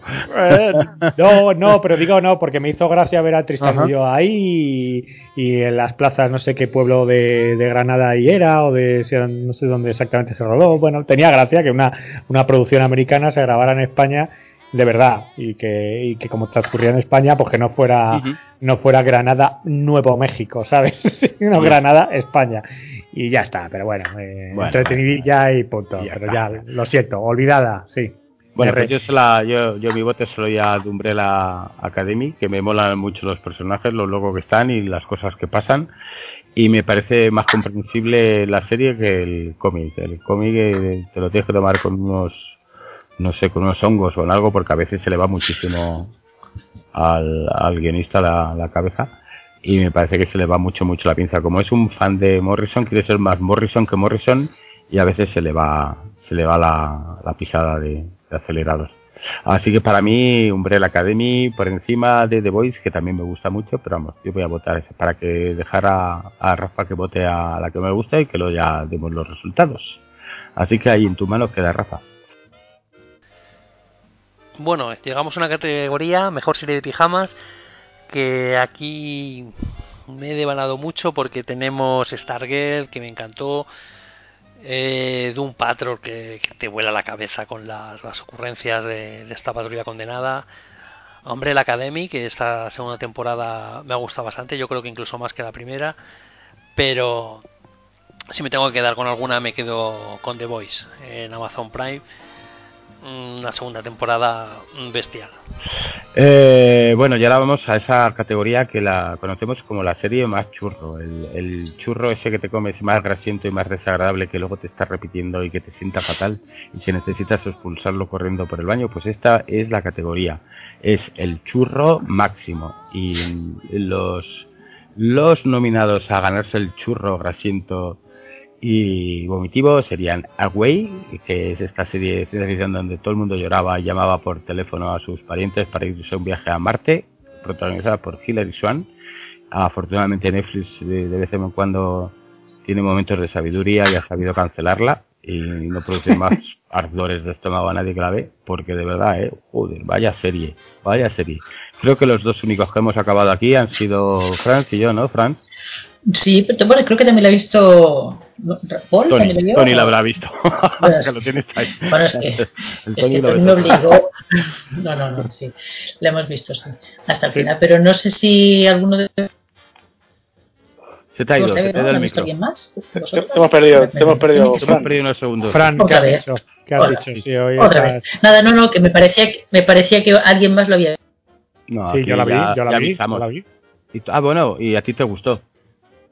No, os dije que, bueno, la acabé de ver Ah. porque la empecé. Ya. La empecé que para esta sí que tienes continuidad y sí, Sí. que le dedicas tiempo. Es y que para acabar has otras series, ¿no? Cuando hago reflexiones eh, privadas, como las que Mm. estoy haciendo ahora en público, pues me, me sorprendo a mí mismo. Entonces, Sí. ¿qué quieres que te diga? Acabé viendo a Way, Te, no sé te por qué. descubres para tu desgracia a ti mismo y te lamentas. Sí, sí, la vimos, sí, la vimos. Pero vamos, venga, sigue, anda, sigue. ya El, retrato de, el retrato de, Paul aquí ha quedado. Bueno, bueno, la siguiente categoría, siguiente seleccionada es eh, este, esta serie que prometía todo y que nos dio, pues eso, pues un, un laxante también, Rised by Wolves de Ridley Scott, o puso el nombre, y que estaba protagonizada por el tío que Travis Fimmel, el vikingo conocido de todos y que joder que solo tiene una expresión, que es la de vikingo Sí. No sé, no hacer otra cosa. ¿Qué tío más malo? Hostia, qué mojón, ¿eh? Pero esto, para sorpresa de todos, eh, que es de Fox, han, han prometido una segunda temporada. Pues esa te aseguro que no seré yo quien la vea. Algo como no hay guion, que se lo inventan sobre la marcha, pues lo que le salga. Y una tercera y una cuarta temporada, si quieres, te, te firmo ya. Porque de verdad es de un absurdo. Yo no sé si puede contar el final absurdo, pero es que se podrá contar ya esto. Franz, No. ¿tú crees No, los no. spoilers? No, no, no, no. Me quitéis toda la No. diversión. Vale. Bueno, No, sé, la- no sé si, se ha entrecortado, pero he dicho no, no, no, que no, que no lo diga, ¿no? Que te refieres a que no lo diga. Vale. que no lo digas. Bueno, pues es vergonzosa. Eh, y eso que tiene ahí algún, algún fan, ¿eh? Algún fan que dice, ah, pues a mí me ha gustado. Y yo le pido así raro. Pero bueno. La tercera es este churro que le salió, donde hablaban del, del maestro de Providence, que es Lovecraft Country, sin hablar de él. Y que nos la metieron dobladísima, tratando de una serie donde todo el, ser humano que fuera blanco era malo por naturaleza. Esto estaba producida por Jordan Pelé y por JJ Abrams. Mala combinación. Eh, tenemos también esta pseudocomedia que se llama Space Force, que yo esto lo vi en, ¿cuál era? En Movistar, lo vi por ahí, que es la de Steve Carrell, que produce también y que también es una comedia de ciencia ficción donde no hay ni ciencia ficción ni comedia. Y la última que tenemos aquí como categoría, pero que yo me gustaría eliminarla porque eh, a pesar de no ser buena, yo creo que la que os voy a decir eh, es todavía peor. Es esta que hizo Hugh, Hugh Laramie, eh, House. ¿La recordáis? Sí, ¿cuál? Hugh Laurie. Sí, Laurie, la, ¿cuál? de- Hugh Laurie, la otra, sí. la otra del espacio, esa sí, sí. No sé qué, 5. Ah, ostras, sí. sí. No merece ni el nombre, sí. No sé No, si es ya sé cuál dices. la de... Mierda, pero vamos, ¿y cómo se llamaba aquella sea por ponerle un nombre? Eh, lo voy a buscar, vamos a investigarlo. La busco yo. En, en directo lo investigamos. eh, ¿Era un mierdón? ¿Era un mierdón? Por Dios. Ah, Vale. sí, Avenue, Avenue, Avenue 5, Avenida Sí, 5. ha venido Avenue cinco. 5. Pues yo creo que, que si no os parece mal, eh, a mí Snow Spears, eh, que es esta del tren, me parece una obra de arte comparado con Avenue 5. ¿Estáis de acuerdo? Sí, no pasé de, lo, de los 40 minutos primero, ya ni Ya. la acabé. Yo me tragué tres episodios esperando que fuera ¡Hala! algo cómico, ¿eh? Tres episodios, ¿eh? Y no encontré ni un momento, pero ni, ni semejante a la hilaridad, es decir, de esto que te sonríes, ya no dices que te carcajeas, pero ni un momento. Era tremenda, madre mía, cómo se puede hacer un guion tan malo y cómo se puede hacer gastarse el dinero tan mal gastado como estaba esta serie. Era de, de quién? era? HBO puede ser, ¿no? Sí, yo creo que esa era de HBO, sí. Joder, HBO, estaba sembrado ese, ese mes. Por Dios, uff. Bueno, pues venga, empezar, empezar a votar al, al churro. Eh, Lorazot.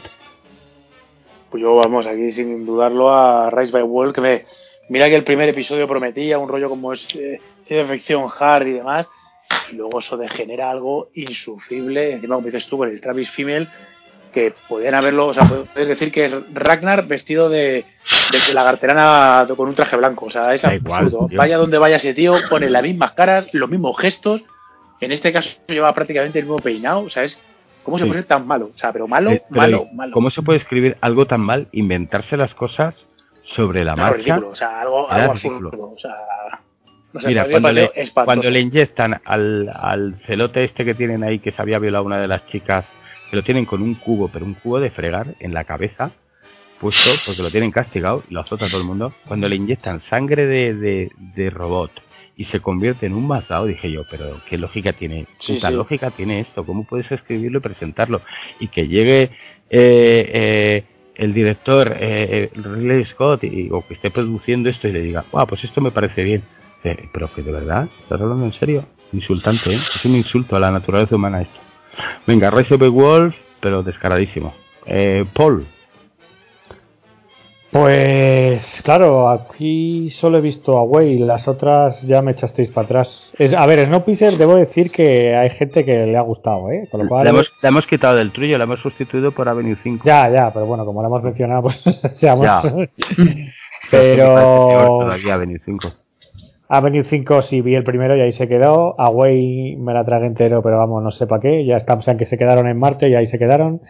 Y no hay, no hay, acuérdate que no han renovado, gracias a Dios. Eh, pero, pero yo creo que, mira, sin haberla visto y por lo que contáis, Rated by Wolves se lleva mi voto por lo que prometía y lo que nunca será. Así que, Rated by Wolves. Rated by Wolves, el churro, los churros, se lleva ya Rated by Wolves. O sea, que os va a parecer peor Rated by Wolves que Away. Pues sí, fíjate. no, tiene, el placer, no tiene el placer de ver a. Sí, a mí me, a mí me, ofende más como serie Resident Wolf. Pero es que espero más de claro, más de Ridley Scott que de, claro, que de Karate Kid Girl, ¿sabes? Entonces... Por eso mismo yo también le voto a Resident Wolf porque me insultó como ser humano. Me siento ofendido y pediré. Nos escupió la cara. sí, sí, es como si de repente saliera de, y si me escupiera la cara y dice, cómete esta mierda que. Fíjate que las demás no me parece nada buena. Los Cast Country tiene sus altibajos y lo hemos metido en el churro para crear una polémica ahí falsa. Mm, tiene episodios mejores y peores. No hace, no convierte a, la primera temporada en algo bueno, pero bueno, se puede ver. Pero Rise of the World, yo no veo, bueno, es que es, yo he visto el final, porque no me deja contar Fran, si no lo he soltado aquí. No. Bueno, Frank, vota tú. Yo ya he votado. Ostras, es que ahora me habéis matado porque argumentáis de, argumentáis de cine. Argumentáis tan bien que yo iba a votar a Way. ¿Sabes? Iba a votar a Way. Para, porque fue, era la más absurda y estúpida serie que he visto en tiempo. Por lo ilógico. Lo que se espera de uno y lo que se espera de otro, ¿qué dices? Sí, vale, pues Rise, me lo habéis vendido. Sí, sí, yo creo que sí, es lo, eh, ha sido lo peor. Venga, ya se ve a los cuatro votos. Le... Mira que el primero me encantó, ¿eh? De Reset, o sea, el primero. Sí, sí, los dos primeros, ya estamos, ya estamos. Primero y segundo, digo, bueno, esto, esta es la serie de ciencia ficción que estábamos esperando, ¿no? ¿Sabes lo que pasa? Que tiene una buena producción los dos Pero primeros. luego ya, Han gastado el dinero y, y en los dos primeros, pues promete algo. En el segundo le ves un poco ya todo, una serie super original. Pero claro, luego lo que viene detrás, aquello es de traca. Es de decir, pero esto no lo podéis estar escribiendo y, y, luego que os den dinero por ello, porque es que de verdad que yo lo escribo mejor, ¿eh? O sea, sin saber escribir lo escribo mejor y te queda más coherente. Yo no pondría un tío con un cubo en la cabeza en una nave que se ha metido una hostia del, del 15 que ha organizado una explosión nuclear que se ve en el horizonte, es cierto, no lo horizonte. Sí, sí, no, es espantoso. O sea, espantoso. Es que cuando se cae la nave, dices, bueno, es un efecto especial muy chulo, hay una explosión, aquello que pues es un hongo nuclear casi. Y luego se convierte en Mad Max. Es como, oh, hemos sobrevivido mm. todos y vamos llevando nuestros restos de, mierda de la nave y vamos pululando por el mundo. Sí, no, que no, no, tiene lógica y la, el vestuario tampoco tiene mucha lógica. Por un lado parece como muy futurista Sí, ellos van en plan pues que tú dices, ostras, tío, sí, porque van, no, no, se acaba de, entender. Van de carnaval, que van vestidos de blanco por ahí, que no sabes por qué. Y luego se supone que están pasando un hambre el 13 y lo ven los tíos más rollizos porque anda que su protagonista, el Travis Female, se ha puesto cebón. Sí, y va el tío, claro, dice, ¿este tío pasa hambre? ¿Dónde, ¿Dónde pasa hambre? Si se lo está comiendo doblado los, los bucaneros. Pero, pero, luego, lo, pero luego lo que dice Fran, tú ves el vestuario de los niños del protagonista, el, el niño que, es el que ha sobrevivido y que está con los robots y, parece Jorge Sanz en Conan. O sea, es, el mismo rollo. O sea, le han vestido con cuatro pieles encima, la melena, la melena grasiente y cara de empanado. Y es como decir, pero tío, o sea, es, espantoso. Sí, sí, sí, sí, es el espanto, es el horror. Bueno, pues hasta eh, al churro más grasiento se lo hemos dado a Rise by Wolves. Ahí, enhorabuena. La categoría serie más truño y mojón. Pues aquí me pasa un poco igual. Eh, Space Force, me han hablado muy mal de ella, no la he visto, pero tengo dos series, no, intento nunca abandonar series, pero son dos series que, he dejado a medias, Lovecraft Country y Rise by Wolves. Eh, si tú vengo que decantarme por, por la peor de ellas, casi me quedo con Lovecraft Country. No sé si fue en el episodio 3 o 4, fue un episodio soporífero y que, que me costó horrores terminar y no pude, no pude continuar con la serie. Mm, bueno, y ahora la última categoría es esta categoría en la que nos gustaría conseguir las claves de, la cuenta de un colega y robárselas para poder ver la plataforma. Entonces hemos puesto las seis plataformas existentes, Netflix, HBO, Disney, Prime, Apple TV y Filming. ¿Vale? Movistar hemos dicho que no, porque esa te la imponen en cuanto pones un teléfono en tu casa, llega Movistar y te pone la, la plataforma. Y bueno, pues venga, voy a empezar a votar yo. La, la plataforma que me gustaría quitarle a Rafa es Apple TV, porque es la que me falta. Para la cole. de plataforma. me metí en el, en el filming en el, el, día este del Black Friday, en vez de salir a comprar, me lo compré desde casa y bueno, eh, hay que decir que tiene un catálogo que es, que es sin fondo, pero literalmente. Yo me puse un día ahí a buscar una película porque no me salía en el buscador y me tiré lo que pensaba yo que me iba a tomar un café. Estuve que casi media hora bajando, bajando y que no lo encontraba. Filming me parece una buena opción para el que le gusta así el, el cine clásico. Pero como yo la tengo, mm, robaría Apple. Así que mi voto para Apple, para robársela a alguien. Paul, ¿qué robarías? ¿Qué robaría? Si también las tengo casi todas, menos Apple. Pues sí, puedo robar Apple, sí, pero. esto es la plataforma que menos tenemos es Apple y la que. no, bueno, hombre, si vamos a premiar un poco. Mm, a ver, Disney Plus no, por mucho que tenga de Mandalorian, el primer año se ha pasado Los, estrenos por el forro de, del pato Donald. Ha, sobrevivido por el Mandalorian y punto, si no, vamos. Sí, bueno, yo, yo creo que contaban un poco bueno, no, no, había una estrategia clara a seguir y se han encontrado con que tenían que estrenar cosas todos los meses. ¿Cómo van a hacer a partir de ahora? Y entonces ahora cobrará nivel, pero por ahora. Sí, porque ahora llega ya el, el América, bueno, la visión y la bruja escarlata, el de América, llega todo, ya por todos, no, no, a ver. Todos los meses ya va, claro, claro. Ahora es cuando te tienes que apuntar, ¿no? Como hicimos nosotros hace. Eso, eso es. Pero bueno, yo por, por, mira, pues por calidad, yo creo que revisando un poco los premios que hemos dado y demás, no sé si me quedo con HBO, fíjate. Eh, filming, hombre, Filming ahí sale perdiendo porque se coge el pobre los restos de, las poco europeos y lo bueno, que no Filming tiene otro otro target de público muy diferente. Es que este es un premio un poco extraño, sí, me parece que tú tu explicación de que con qué plataforma robarías las claves me está bien. claro, porque es la que la que no tendrías. Yo por eso votaba Apple TV porque no tengo no dispongo, soy un hombre humilde y no tengo dispongo de ningún dispositivo Apple. Me compré unos cascos de Apple y, todavía estoy pagándolos y no y con eso no te dan la tele. así que pero sí que es cierto que Apple todo lo que lo que va sacando que es muy poquito, es muy lenta de producir, pero todo lo que sacando yo hasta ahora lo que he visto me ha gustado todo, me parece que todo tiene Bueno, bueno, te recuerdo, te recuerdo la del Momoa, ¿eh? Sí, bueno. la del Momoa, se nota que no, que no tienes la plataforma, sí se nota. Solo te acuerdas de lo que has descargado. es que la de Momoa, la de Momoa no la bajé. Bueno, sí, miento, me la bajé y, y según la bajé bien. aguantamos uno, ¿eh? Sí, aguantamos uno y la borré entera, que o los que puesto, madre mía, el amor hermoso, qué mal momento. Bueno, pero todo el mundo tiene, que no tiene una mancha ahí en su familia. Eso es, en forma de Momoa, yo creo, ¿no? Eh, Apple TV, pues en general están cuidando muy bien, como hemos dicho, tenemos ahí para toda la humanidad, tenemos la de Samalayan, tenemos la de eh, está la que hizo el Capitán América, en general están todas muy bien, ¿eh? Yo creo que hace poco lo que ocurre es que ya te digo, que luego te cascan unas hostias para pagarla que, que duele. Mm, Fran, ¿qué te llevarías? ¿A quién le robarías la Bueno, yo le, os, roba, os robaría Disney. Disney. Sí, porque el otro día estabas, querías ver Soul. Es que decís que es el, que es el buen momento. Ya, querías ver Soul, sí. que yo te dije, mira, Sí. estoy viendo Soul y tal, no sé qué. Sí. La mejor película de Pixar que he visto. Era para, para ponerte para... Para llorar un rato, sí, ya os Claro, vi, ya os vi, sí. que, que me la recomendabais todos, sí. Madre mía, Pues, qué tuyo, sí. ¿eh? Paul, ¿la has visto ya? Sí, de- de extraño, es extraño que no me hayáis lanzado los globos, porque Sí, me, me a ti te ha gustado, a ti te ha gustado, Claro.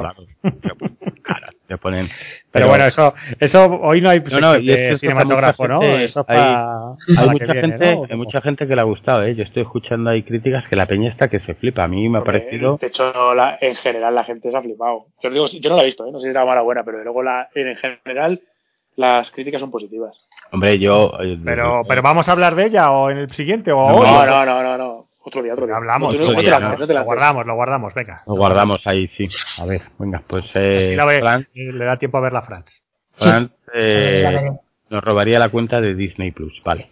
Y, y tú, Lorazot, Pues yo ya la tengo, pero yo voy a premiar a- con la que más he disfrutado últimamente y voy a decir que es filming, ¿eh? O sea, es ahí modestilla, pero yo las... luego, primero porque es de los pocos sitios en los que puedo ver clásicos, que yo estoy cansado de, de tener Movistar o de cualquier otra que tienes una oferta absolutamente brutal, pero como te ves a cualquier película de intentar buscar películas de los 50, los 40 y tal, es imposible. bueno, Es imposible. Amazon, Amazon está metiendo mucho cine clásico también, ¿eh? No hay que olvidarlo. Bueno, pero, Amazon sí, pero, no, es cierto que es cierto que Amazon engaña porque te crees que tiene cuatro mierdas y es cierto que está aumentando el catálogo. En 2020 ha metido un impulso al catálogo muy importante. Pero yo la verdad es que con, con Filmin lo estoy disfrutando. Ver clásicos ahí o, incluso películas eh, de cine mudo, documentales muy chulos, me parece que relación Y calidad-precio. también si lo que tiene un puntazo es- co- que son lo que nos ponían los dientes largos fans, que eran los festivales estos de cosas un poco Sí. más Claro. especiales. Sí, o también. Pues, sí. Yo creo que si, si no buscas ver el estreno de, del mes o, de, o cada dos meses, si no buscas otro tipo de material más clásico, yo creo que la, la plataforma es, es, es filming. Bueno, te van presentando, te van haciendo estrenos, pero estrenos un poco apartes, o sea que no vayan, ahí no esperes ver nada de lo que ha quedado en el cine, sino a lo mejor No, no, no, plan Sí, que es, es cine como más serio, tienen otro, otro perfil Bueno, a veces diferente. es, de tan serio es aburrido, eh, hay que decirlo también, eh. Que a veces se pasan de serio, porque, macho, yo he visto cada cosita en, en filming desde que lo tengo, que a veces digo, me planteo, digo, pero ¿de verdad necesitabas esto? Y me respondo, ¿y por qué no? Tenías que haber preguntado y te, te he dicho sí, y pero acábala hasta el final. Sí, se acaba la joder, ya os decía antes que me vi esta serie que anunciaban del desertor alemana, hostia, eh, pero ni acabarla, me dio muchísima vergüenza. Les he puesto un email y todo. Una vergüenza. Pero vamos, que sí, que, que es una plataforma para un, para un público un poco más, mm, tampoco sibarita, pero bueno, que busca algo diferente que ver, yo creo, ¿no? Sí, sí, a mí de luego me estoy disfrutándola. Muy bien, pues nada, al final, eh, salvo el voto de, de Rafa, que nos dirá que él ya tiene Apple, pues de momento se lleva el premio a la plataforma más codiciada, a la de Apple TV. Mejor plataforma. Pues aquí igual, también tengo, tengo varias dudas. Apple TV es una plataforma que me, me sorprende el catálogo que tiene, el- la producción que, que hay detrás de sus series, pero tiene un catálogo muy muy cortito. Y luego tenemos Amazon Prime, que la verdad es que empezó siendo como un juguete de Amazon para hacer un poquito de sombra a Netflix y, está superando en catálogo y en calidad y contenido.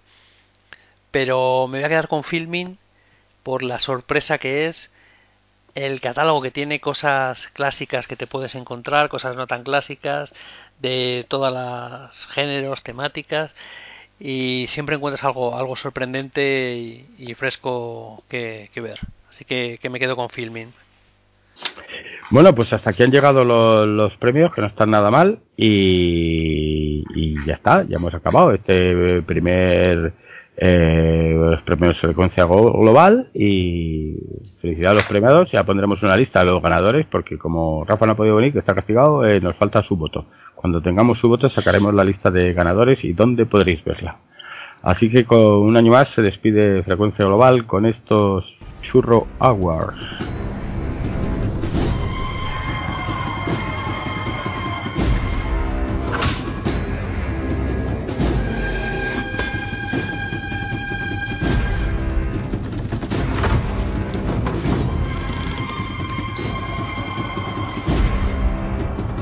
Bueno, y esta noche tan especial del 28 de diciembre, Día de los Inocentes, tenemos una exclusiva. Vamos a hacer una llamada en directo vía Skype a Alex de la Iglesia para hablar con él de, la serie que estamos eh, en seguimiento, que es 30 monedas. Así que bueno, vamos a, llamarle por Skype a ver qué, qué nos cuenta.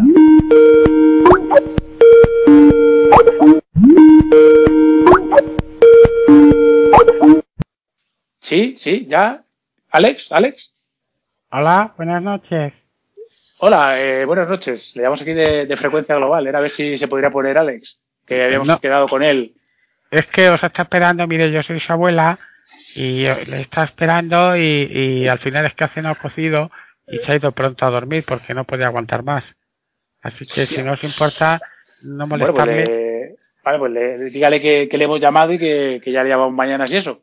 Pues yo se lo digo, bonito, yo se lo digo, que habéis llamado, que habéis estado ahí, pero es que de verdad que se ha costado muy pesado de la cena y, se encontraba ya y tenía sueño, porque está haciendo 30 monedas y como le gusta tanto, pues se acuesta pronto para madrugar. Bueno, pues nada, gracias señora y, que dejarse. Buenas noches. Buenas noches, gracias. Bueno, pues nada, a todos nuestros millones de oyentes, que sepáis que pues otro día hablaremos con, con Alex, que el pobre esté indispuesto. Vaya, vaya vergüenza, ¿eh? Para una noche que teníamos ahí un pedazo de... Qué rabia, tú, qué rabia. Esto... Desde luego. Pues ya anda, bueno, muy amable, ¿no? Su abuela, muy amable. Sí, sí, una, señora muy baja. Qué entrañable. Bueno, pues otro, otro, día será, para otro día lo dejamos. Otro día. Estos directores jóvenes que están empezando que no, no, están acostumbrados. Nada, que, no, quieren, no, paran de vivir.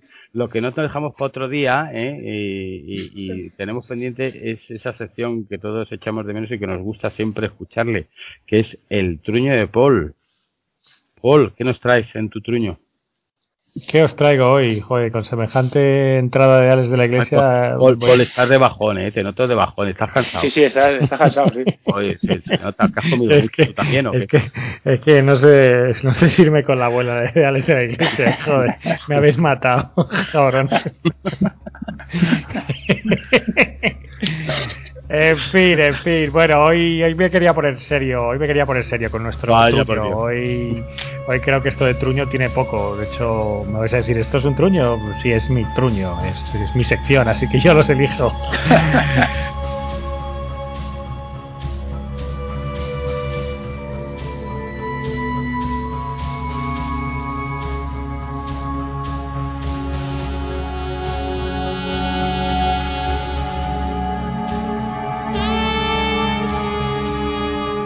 A ver, hoy con eso de los premios y demás, eh, se me ocurrió darle una vuelta a una película que creo que siempre debió estar súper nominada a todo y galardonada a todo, pero se llevó más bien poca cosa, que fue Arde Mississippi, de 1988, eh, película de Alan Parker, que, que, nos dejó este año, que quería hacer una especie de homenaje final el tuño de polo un poco más serio, ¿no? Para que veáis que yo también estudié. Más, adulto, sí. sí, sí. Ya dejando un poco chorras mis chorradas aparte, pero bueno, me apeteció verla, no sé por qué. porque eres fan, eras fan de Alan, Parker, ¿te gustaba como director? Joder, yo creo que si te das. Mira, yo tengo dos directores que, y este es uno de ellos, que, que han tocado varios géneros y todos los que tocan están bien. Es cierto que Alan Parker era más bueno, no era tan todoterreno, ¿no? Como Peter Weir, que es el otro, ¿vale? Pero, pero Alan Parker tiene cosas como el Expreso de Medianoche, que ahí sé que tú vas a saltar de alegría. y luego, luego está, pues bueno, yo que sé, tiene cosas como Verdi, o sea, Birdie, la, la de Matthew Modine, que a mí me moló mucho y era otro tema así un poco extraño. Las cenizas de Ángela, bueno, no deja de ser un bestseller así eh, pues bueno, tópico y típico pues del tema, el tema tan duro que, trata, pero, pero bueno, estaba bien hecha. Y luego, sobre todo, eh, creo que tenía una relación bastante especial con el género musical, porque a mí me gustó mucho la, la famosa The Wall de Pink Floyd, eh, estaba dirigido y organizado por él. Y luego con The Commitments, que también era, era una peli musical chula. Sí. o sea, ¿crees que es un tipo que, que sabía, bueno, aparte luego tiene cosas ya para mí ya menores, ¿no? Como puede ser Fama o, bueno, la vida de Big Gale que a mí, aunque fue su última película, me sigue pareciendo me sigue pareciendo una peli bastante, bueno, aparte de dura. Eh, ¿Cuál? ¿Cuál? La, vida de David Gale. La David Gale, bueno, ah. Ryan como aparece su actor favorito fetiche, ahora, ahora menospreciado por la sociedad, pues la tendrá en buena estima. Pero bueno, era una película que, que bueno, que tocaba, bueno, tocaba un tema bastante sombrío y, y bastante más de actualidad que en su momento, la verdad. Y, bueno, pero también es el director del Corazón del Ángel. Eh, no sé, hay tiene cosas, tiene cosas muy chulas. Y, pero vamos, es que para mí Arde Mississippi eh, me parece que, bueno, que cumple un poco todos los requisitos de una película perfecta. O sea, para mí lo tiene todo a nivel todo, de producción, de fotografía, de dirección, de actores, de guion, eh, me parece un poco brillante. De hecho, la película estuvo nominada Estuvo nominada a todo, a todo lo importante se puede decir, salvo guion, que me extrañó eh, en los Oscars, pero bueno, los Globos de Oro sí que estuvo y demás. Pero vamos, estuvo película, director, actor, actriz secundaria, montaje y solo ganó fotografía. Pero es que lo peor es que perdió ante Rayman, que si la comparamos ahora en el tiempo. Pues bueno, pero Rayman es una, pero es una película de Oscar sea, Rayman es una película. No me parece tan mala, no. ¿eh? Como para no, no, yo no, yo, no, pero... estoy diciendo que Rayman sea mala, pero es que ahora Mississippi, yo siempre la reivindicaré, es que me parece un peliculón. Sí, yo, pero, pero Rayman está, filming, decir, está configurada. Está filming, pero está configurada. O sea, Rayman es una película de Oscar. O sea, que decir, de Oscar, ya, independiente de si lo merezca o no, es una película hecha para los Oscars. O sea, personaje subnormal, en sé qué relación de, de, de dos personas que. Personaje subnormal. creo, creo, que lo has entendido mal. bueno, es, es, es, tiene sus, sus, sus debilidades mentales. soy yo el hater, sí, sí. Venga, sigue, arréglalo. En esa época éramos más libres, se voy a llamar de otra manera. Sí, sí. Y, pero tenía todas las piezas para ser una película de Oscar. Sí, mm, a mí yo te digo que me parece tanto la interpretación de de este hombre de Tom Cruise como la de Dustin Hoffman me parecen buenas. sí, pero, pero Jim Hackman, Jim Hackman está enorme.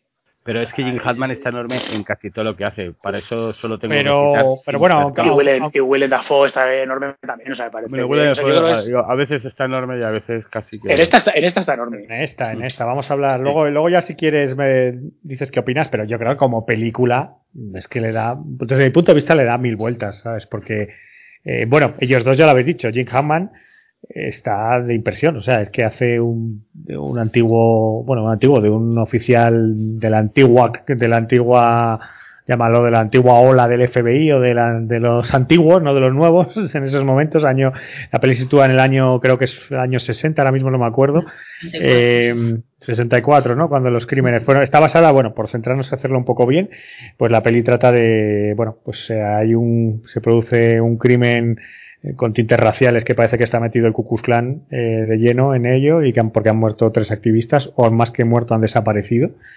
Y, bueno, pues mandan al, en ese momento para quedar bien, pues mandan al FBI a, a un poco ayudar a las autoridades locales, que es eh, para ver en un pueblo eh, literalmente del sur profundo, eh, para que intenten discernir qué ha pasado y, y ver que, bueno, si pueden ayudar, sobre todo porque, bueno, porque es, es una noticia que ha trascendido un poco todos los medios, porque porque eran activistas que tenían ciertos contactos sociales y demás, y bueno, pues desaparecen y, y bueno, pues quieren quedar bien. Y en el fondo, pues mandan a, mandan a William Defoe y a Jim Hackman, eh, que son dos agentes del FBI. William Defoe, pues es el agente nuevo, el idealista, el joven, eh, y Hackman, que es el perro viejo, que ya se las conoce todas y que, y bueno, pues que va, van a intentar aclarecer un poco el, el, el más que posible asesinato y, y descubrir qué ha pasado. Y eso es un poco el, la trama y el, cómo arranca la película. Y lo que decíamos, pues Jim Hammond está, bueno, está de Oscar, estuvo nominado. Eh, de hecho, tiene gracia porque cuando se vio, esto lo contó luego él en sus memorias, ya lo he confirmado, que cuando se vio, se vio en el resumen esto que ponen los Oscars, cuando ponen Jim Hammond por de Mississippi y ponen un poco un, una secuencia de la película, o ponían en ese año 88, eh, pues Jim Hammond se vio tan violento, o sea, se vio tan, tan, tan bestia que decidió no hacer personajes violentos a partir de esa película. Eh, con lo cual, sorprendentemente, rechazó el papel del silencio de los corderos. Eh, estas son de esas cosas que, que dices, ostras, pues hemos ganado en este caso, creo yo, porque no sé si ve a Jim Hammond como Anthony Hopkins, pero, pero bueno, luego volvió por sin perdón y demás. Son de estas cosas, él lo comentó que, pero que sí, que le afectó mucho, eh, pues lo irreconocible y lo, y lo violento que, que se vio en el, en el tráiler de los Oscars. Pero bueno, anécdotas chorras aparte, él está brutal. Y William Defoe, que, que bueno, que era un actor que en ese momento, pues ese año pega el pelotazo, pega el pelotazo con Arde Mississippi y con La Última Tentación de Cristo, que también estuvo nominada, de hecho, al Oscar Estuvo Martin Scorsese nominado al Oscar ese año por, por, la, por la película. Lo que pasa ya sabéis toda la, la polémica que, que generó.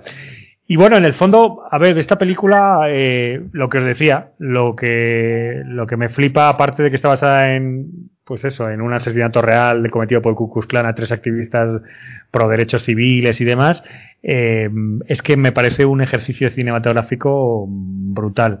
Eh, porque a nivel un poco de metalenguaje, o sea, está, la película está tan cuidada que, y es lo que me gusta de Alan Parker, eh, que, es, es, para volver a verla y, y, hacer una clase sobre ella. A mí siempre, yo siempre la he reivindicado por eso, porque, porque lo tiene todo. De hecho, eh, está tan bien, está tan bien contada que, que la película, de hecho, acaba con una frase eh, que le dice el personaje William Defoe a, a Jim Hackman, que es ¿quieres conducir Rupert?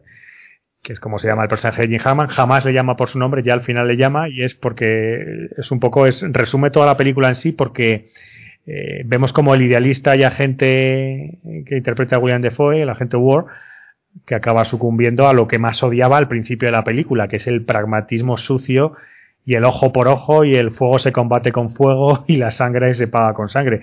Al principio de la película, de hecho, vemos que, que arranca con William Defoe y Jim Hackman, William Defoe conduciendo el coche y pues dejándole claro sus ideales, su heroísmo, que, que su, su mayor cata moral, que él es de la antigua usanza, o sea, de los antiguos agentes del FBI que lo hacían de, otro, de otra manera.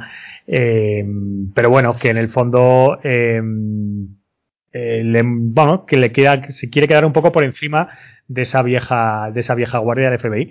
Y, y bueno, que no le gusta nada, pues cuando pues él, él, se establece que hay unas reglas y que el FBI pues está, está ahí para cumplirlas y que la ley va a estar en el fondo por, eh, por encima de todo y que, y que se va a hacer mediar. Entonces luego llega ese pueblo perdido de la mano de Dios en el que se da cuenta que ya no vale nada de lo que defiende y que, y que se tiene que huir a, a, la tristeza de realista de Jim Hackman, que, que, sabe perfectamente que en el mundo donde se encuentran solo funciona un camino y es el que el mismo que usan los pues el Ku Klux Klan, esos despreciables cabrones que, que campan a sus anchas y que al final se acaban saliendo o se intentan acabar saliendo por la suya y entonces al ya, final pero yo preguntarte a ti estaba eh, en qué puedes diferenciar esta peli sobre otras que trata el problema del racismo, que ya hemos visto muchas y que, que, que la diferencia del resto. ¿Qué es la diferencia? Eh, pues lo que, en el fondo, lo que te estaba contando. Yo creo que en el fondo, ya no solo por la historia, porque esto es la magia un poco de, de estas películas, que, eh, que bueno, que como con una, eh, como Alan Parker a través de un simple, eh, pues bueno, siendo una película, un thriller, un policíaco sencillo de un asesinato, eh, te muestra pues eso, un, todo un arco iris de emociones, dramas humanos y sobre todo el tema del racismo, eh, es que te lo muestra de una forma tan, tan cruda que incluso, da igual, me estoy poniendo en películas más modernas aquí, es que juega con las dos cosas, juega con esa sutileza del personaje de William Defoe que se va, que va cayendo en los abismos, porque ya te os digo que empieza siendo un personaje él conduce, él dirige la operación, es el que manda, y al final, es que es la frase, ya te digo, que define la película, es que le, ya le llama por su nombre de pila, que no lo había hecho en toda la película, y le dice, ¿quieres conducir, Rupert? Ya sácame de aquí. Bueno, eh, todo transcurre en el pueblo, del principio a fin, y, y, y es verdad, y,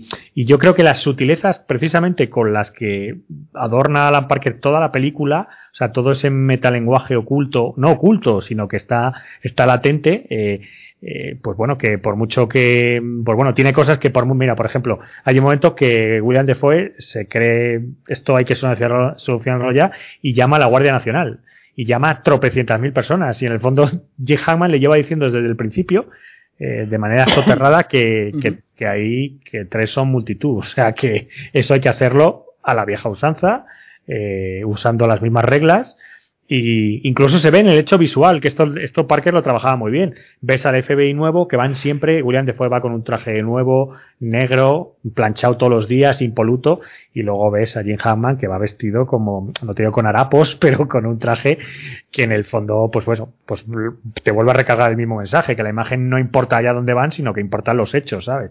Pero y... ¿tú no crees que esto es una peli eh, sobre un crimen a la que la han envuelto con un lazo del racismo de la época, porque esto que era en Alabama o en algún sitio así. Eh, de Mississippi, eso es abajo de todo. sí, pues sí, sí, ese es, es sur profundo. Sí, es, claro, es el sur profundo. Y lo que estamos aquí viendo no deja de ser una peli sobre el racismo, pero claro, con elemento, con elemento criminológico, o con criminológico, eso, que no me sale, esta sola no me sale. Pero al fin y al cabo, ¿no crees que es lo mismo que te puede presentar, yo que sé, un Green Book, que también es una situación de racismo sin crimen? Es un, al fin y al cabo, es ahí tratamos también un personaje que acompaña a un señor que se ve víctima del, del racismo y de la, de la homofobia también, ya para añadir una guinda más. Yo creo que, ya saliendo un poco de lo de esta película de Arde Mississippi, yo creo que Alan Parker es un, un director que destaca por muchísimas otras pelis antes que para mí, ¿eh? Más que antes que por Arde Mississippi. Yo veo mejor, me parece como musical los Commitment, me parece musical, me parece increíblemente salvaje y despiadada lo que nos cuenta en El Expreso de Medianoche. Me parece, pero brutalmente a, en el otro hemisferio de, de, lo que ves aquí. Y como realización y como elemento de metalenguaje, me parece más bonito lo que veo en, en el, el, corazón no, pero vamos, en, en el Expreso que, en esta, mi opinión.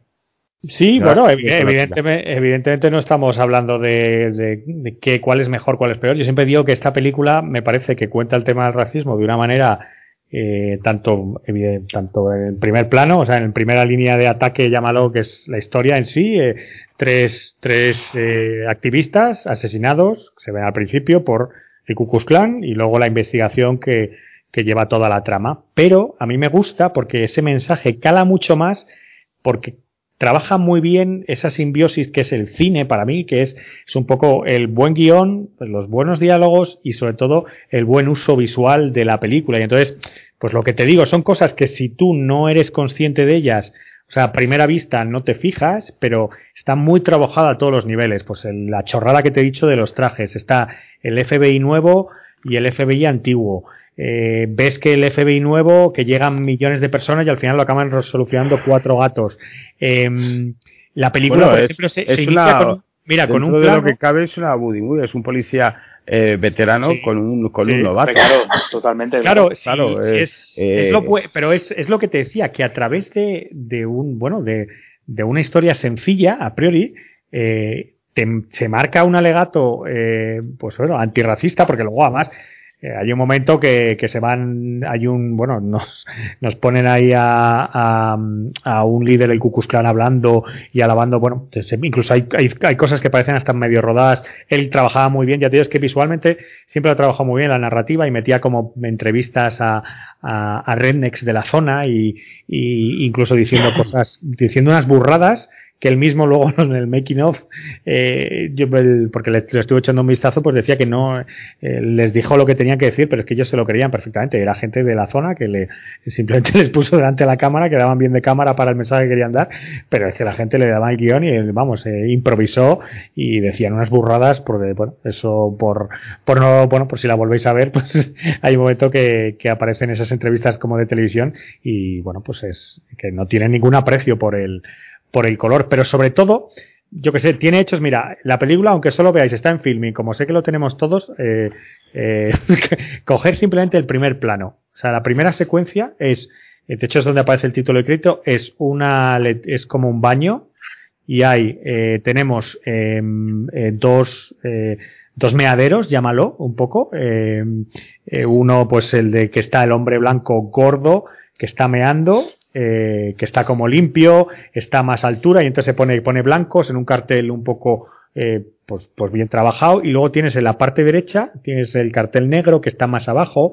Eh, luego tiene una letrina como mal puesta, va el niño negro que apenas llega, o sea, está todo sucio la parte derecha, la parte es, es sutil, pero a la vez eh, ya te deja, mira, es que la, la, primera escena de la película ya te, te, marca todo el camino que va a seguir. Son ese tipo de detalles que, que, bueno, que a mí la verdad es que me hipnotizaron desde, desde el día uno que la vi.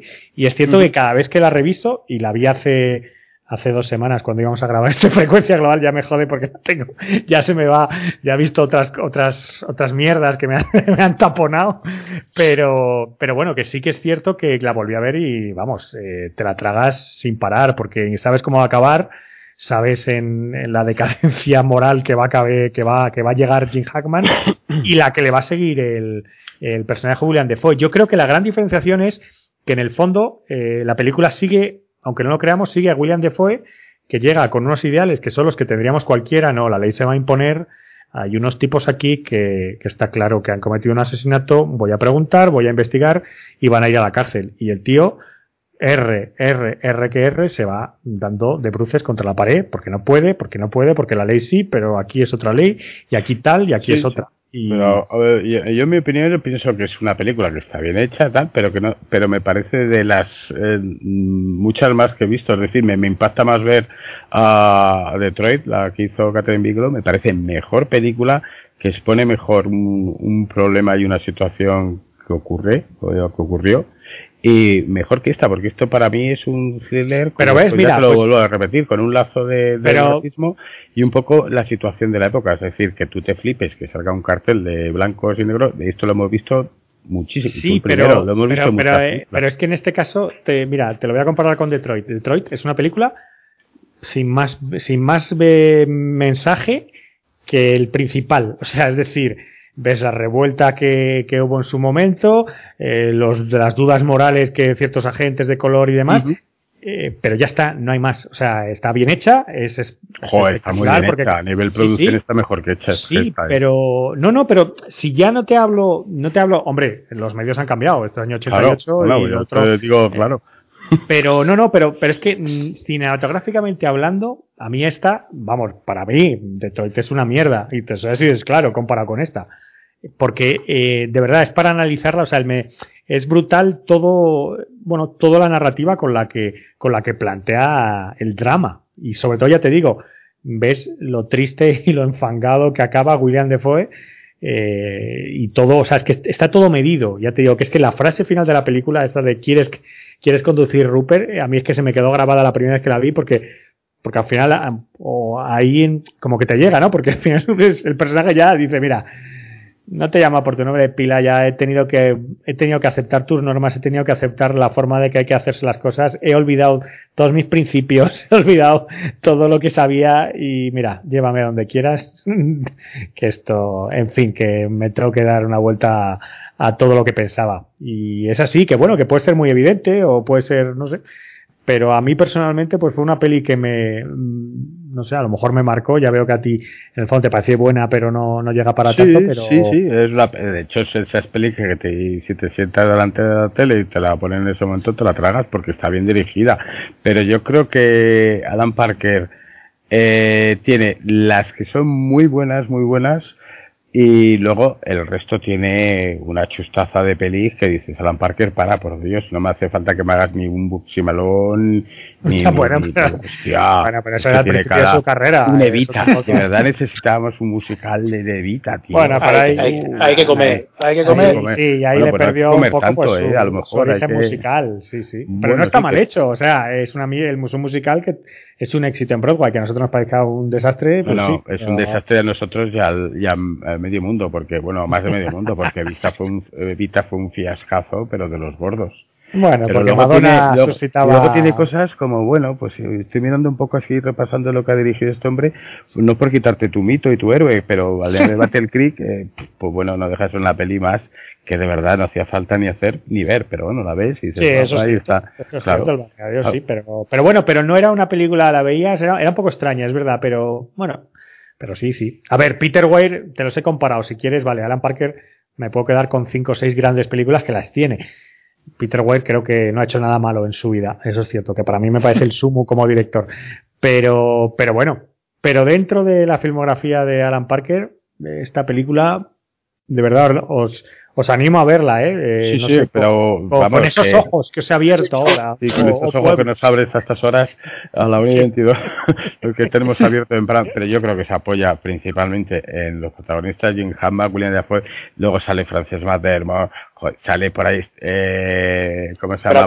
No sale, no sale Brad también, haciendo de... Tiene, tiene, tiene muy cabrón, tiene, tiene un, un, reparto muy, muy interesante y muy bueno, que vale que Detroit no consigue ese reparto, pero me parece más contundente la situación que es social, también envuelta con el rollo del racismo, y aquí sí que es el eje de la película el, el racismo, y aquí en cambio el eje de la película comienza con un asesinato de tres tíos que están metidos en los movimientos estos. Entonces, pues, hombre, yo de quedarme una con otra, me quedo con. con hombre, Raya, te, te, invito a que la veas porque a la película arranca. Eh, claro, ya me voy a tu casa y la veo ahí sentado contigo. Si, si, la tienes en filming, si no, hace falta, yo te invito. No, tú me has dicho que me invitas y yo soy así. pero vamos, la película arranca que paran, le empiezan a perseguir el coche que lleva a estos tres chicos. Eh, les, les hacen parar, eh, se ve que una más que les ha hecho parar la policía, porque se, se ilumina la luz, y de repente llega, saca una pistola y le pega un tiro en toda la cara. O sea, que sí, como dices tú, que sí, que te compro tu discurso, que sí, pero, pero, por ejemplo, película de racismo, matar a un ruiseñor, pues se pasa a, a, Detroit, ya está, pues por el arco del triunfo. Pero, son, pero son diferentes. Ah, bueno, claro. Claro, ah, no, no, ah, o sea, hablamos de racismo. El racismo la no, esta película por su mensaje. Coño, pero son géneros, son géneros muy distintos las películas. Una cosa es el eh, mira que en, Matar a un ruiseñor es un crimen también, pero no tiene nada que ver. O sea, Matar a un ruiseñor no es un thriller, es una película de juicios con el, el racismo de, de, fondo y, y Art de Mississippi es un, es un, es un thriller. O sea, es un policíaco. Está dando la está más, al fin y al cabo eh, es un thriller. Está, más, está más cerca de, de, la que hablamos, de, en, el, en el calor de la noche. Yo simplemente te digo pero, que, pero eso no es malo tampoco. No, que aprovecha, no, si que aprovecha no, le quita el thriller, o sea, este sencillo policial, si es que la historia es muy sencilla, es un policía que van dos agentes de FBI a un pueblo a investigar un asesinato, punto. Pero tiene tantas lecturas, tanto eh, personales, humanas, como racistas, como eh, simplemente meramente de ideas pueblerinas de esa, de la cultura americana de, de Mississippi del año 60, eh, bueno, hay, hay, como mucho mensaje que está bien plasmado, bien, bien plasmado y, y bien explicado. Y, Pero todas... esas tantas lecturas que ves tú ya las ofrecen muchas otras películas, te vuelvo a decir. Es decir, bueno, está, claro, del... está, claro, que, que no, no ganó sí. el Oscar por algo, porque tú estabas ahí. ¿eh? Claro, yo, yo no se lo hubiera dado. Yo, yo, a mí me gusta más. Bueno, me sí que me gusta o sea, esta peli, pero tampoco la considero. Es tu truño, lo respeto. Tú traes tu truño, lo eliges truño, y lo, lo plantas aquí y nosotros lo leemos y lo saboreamos. Pues bueno, pues sí, es, eh, está bien, sí, es una no película que está bien. Veo, veo que no te sí, no, no, sí, igual que está ahí en film, pues un día me la veo para volver a ver. La he visto hace mucho tiempo, es una peli que me gustó en su momento, pero no qué significa, ya te vuelvo a repetir, que es que de, de Alan Parker me quedo con con muchas otras, pero esta es la que a, te ha marcado en a, a mí me parece, y... sí, sí, a mí me parece la mejor, ¿eh? Y por encima de Commitments, que me parece que es un logro para hacer una película lo que era y, y lo que consiguió hacer, que es la otra que me parece brillante de él. Eh, porque bueno, Exprésame de noche está bien y demás, pero bueno, a mí se me hace también, tiene ciertos momentos así un poquillo, el corazón del ángel, buf, hay veces que se le va la pinza, pero... Ahí se le va mucho, sí. pero no sé. Pero parece... por ejemplo, Birdi del 84, Birdi está... a mí me gustó esa, esa peli. Bird sí. es una peli jo, muy chula, también muy dura y es que es lo que te digo, que este tipo mmm, sabía contar historias y, y, pero y serias y interesantes. Bueno, era otro, es otro tipo de cine que parece que no que se hace antes de ayer, pero es que eso en los cines de los, los 80 era otro tipo de cine muy diferente al que al que se hace hoy. No tiene nada que ver, entonces ahí primaban un poco también las historias, los guiones y las interpretaciones. Hoy en día es muy raro que encontremos una película eh, que sea tan, ya tiene que ser una peli de, de un director, director determinado, es decir, como Catherine Bigelow o en su momento este Parker en general, es otro rollo. Bueno, sí. a ver, entonces, eh, ¿qué, ¿qué, puntuación le das? Bueno, Franz que no ha dicho nada, no sé si la ha visto. Está callada, está dormido. Abuela, despierte, abuela. eh, a mí me gustó Se está cayendo la babilla ahí en el micrófono. No,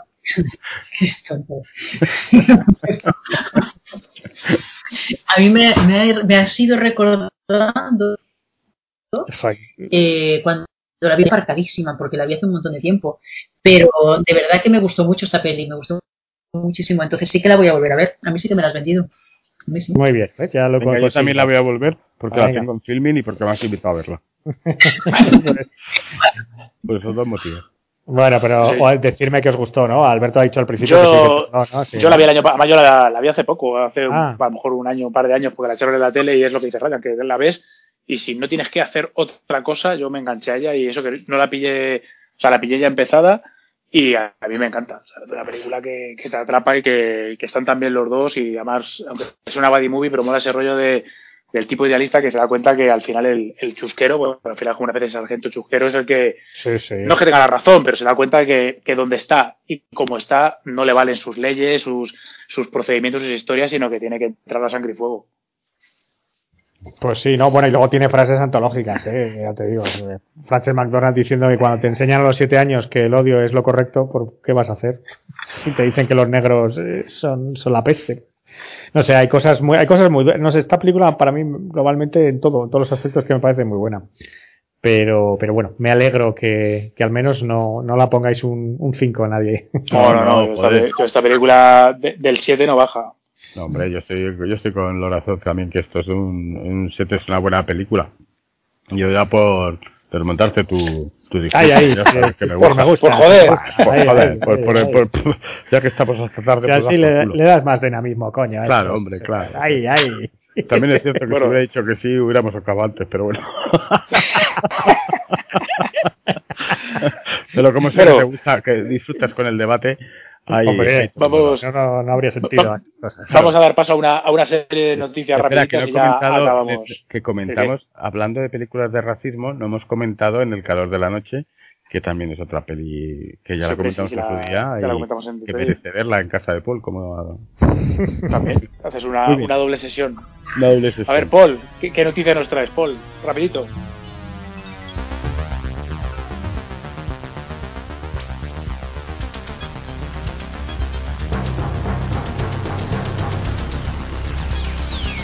A ver, venga, vamos rapidito, vamos rapidito con nuestra sección de noticias. La única serie de noticias que cuando la oyes ya están archivadas en la hemeroteca.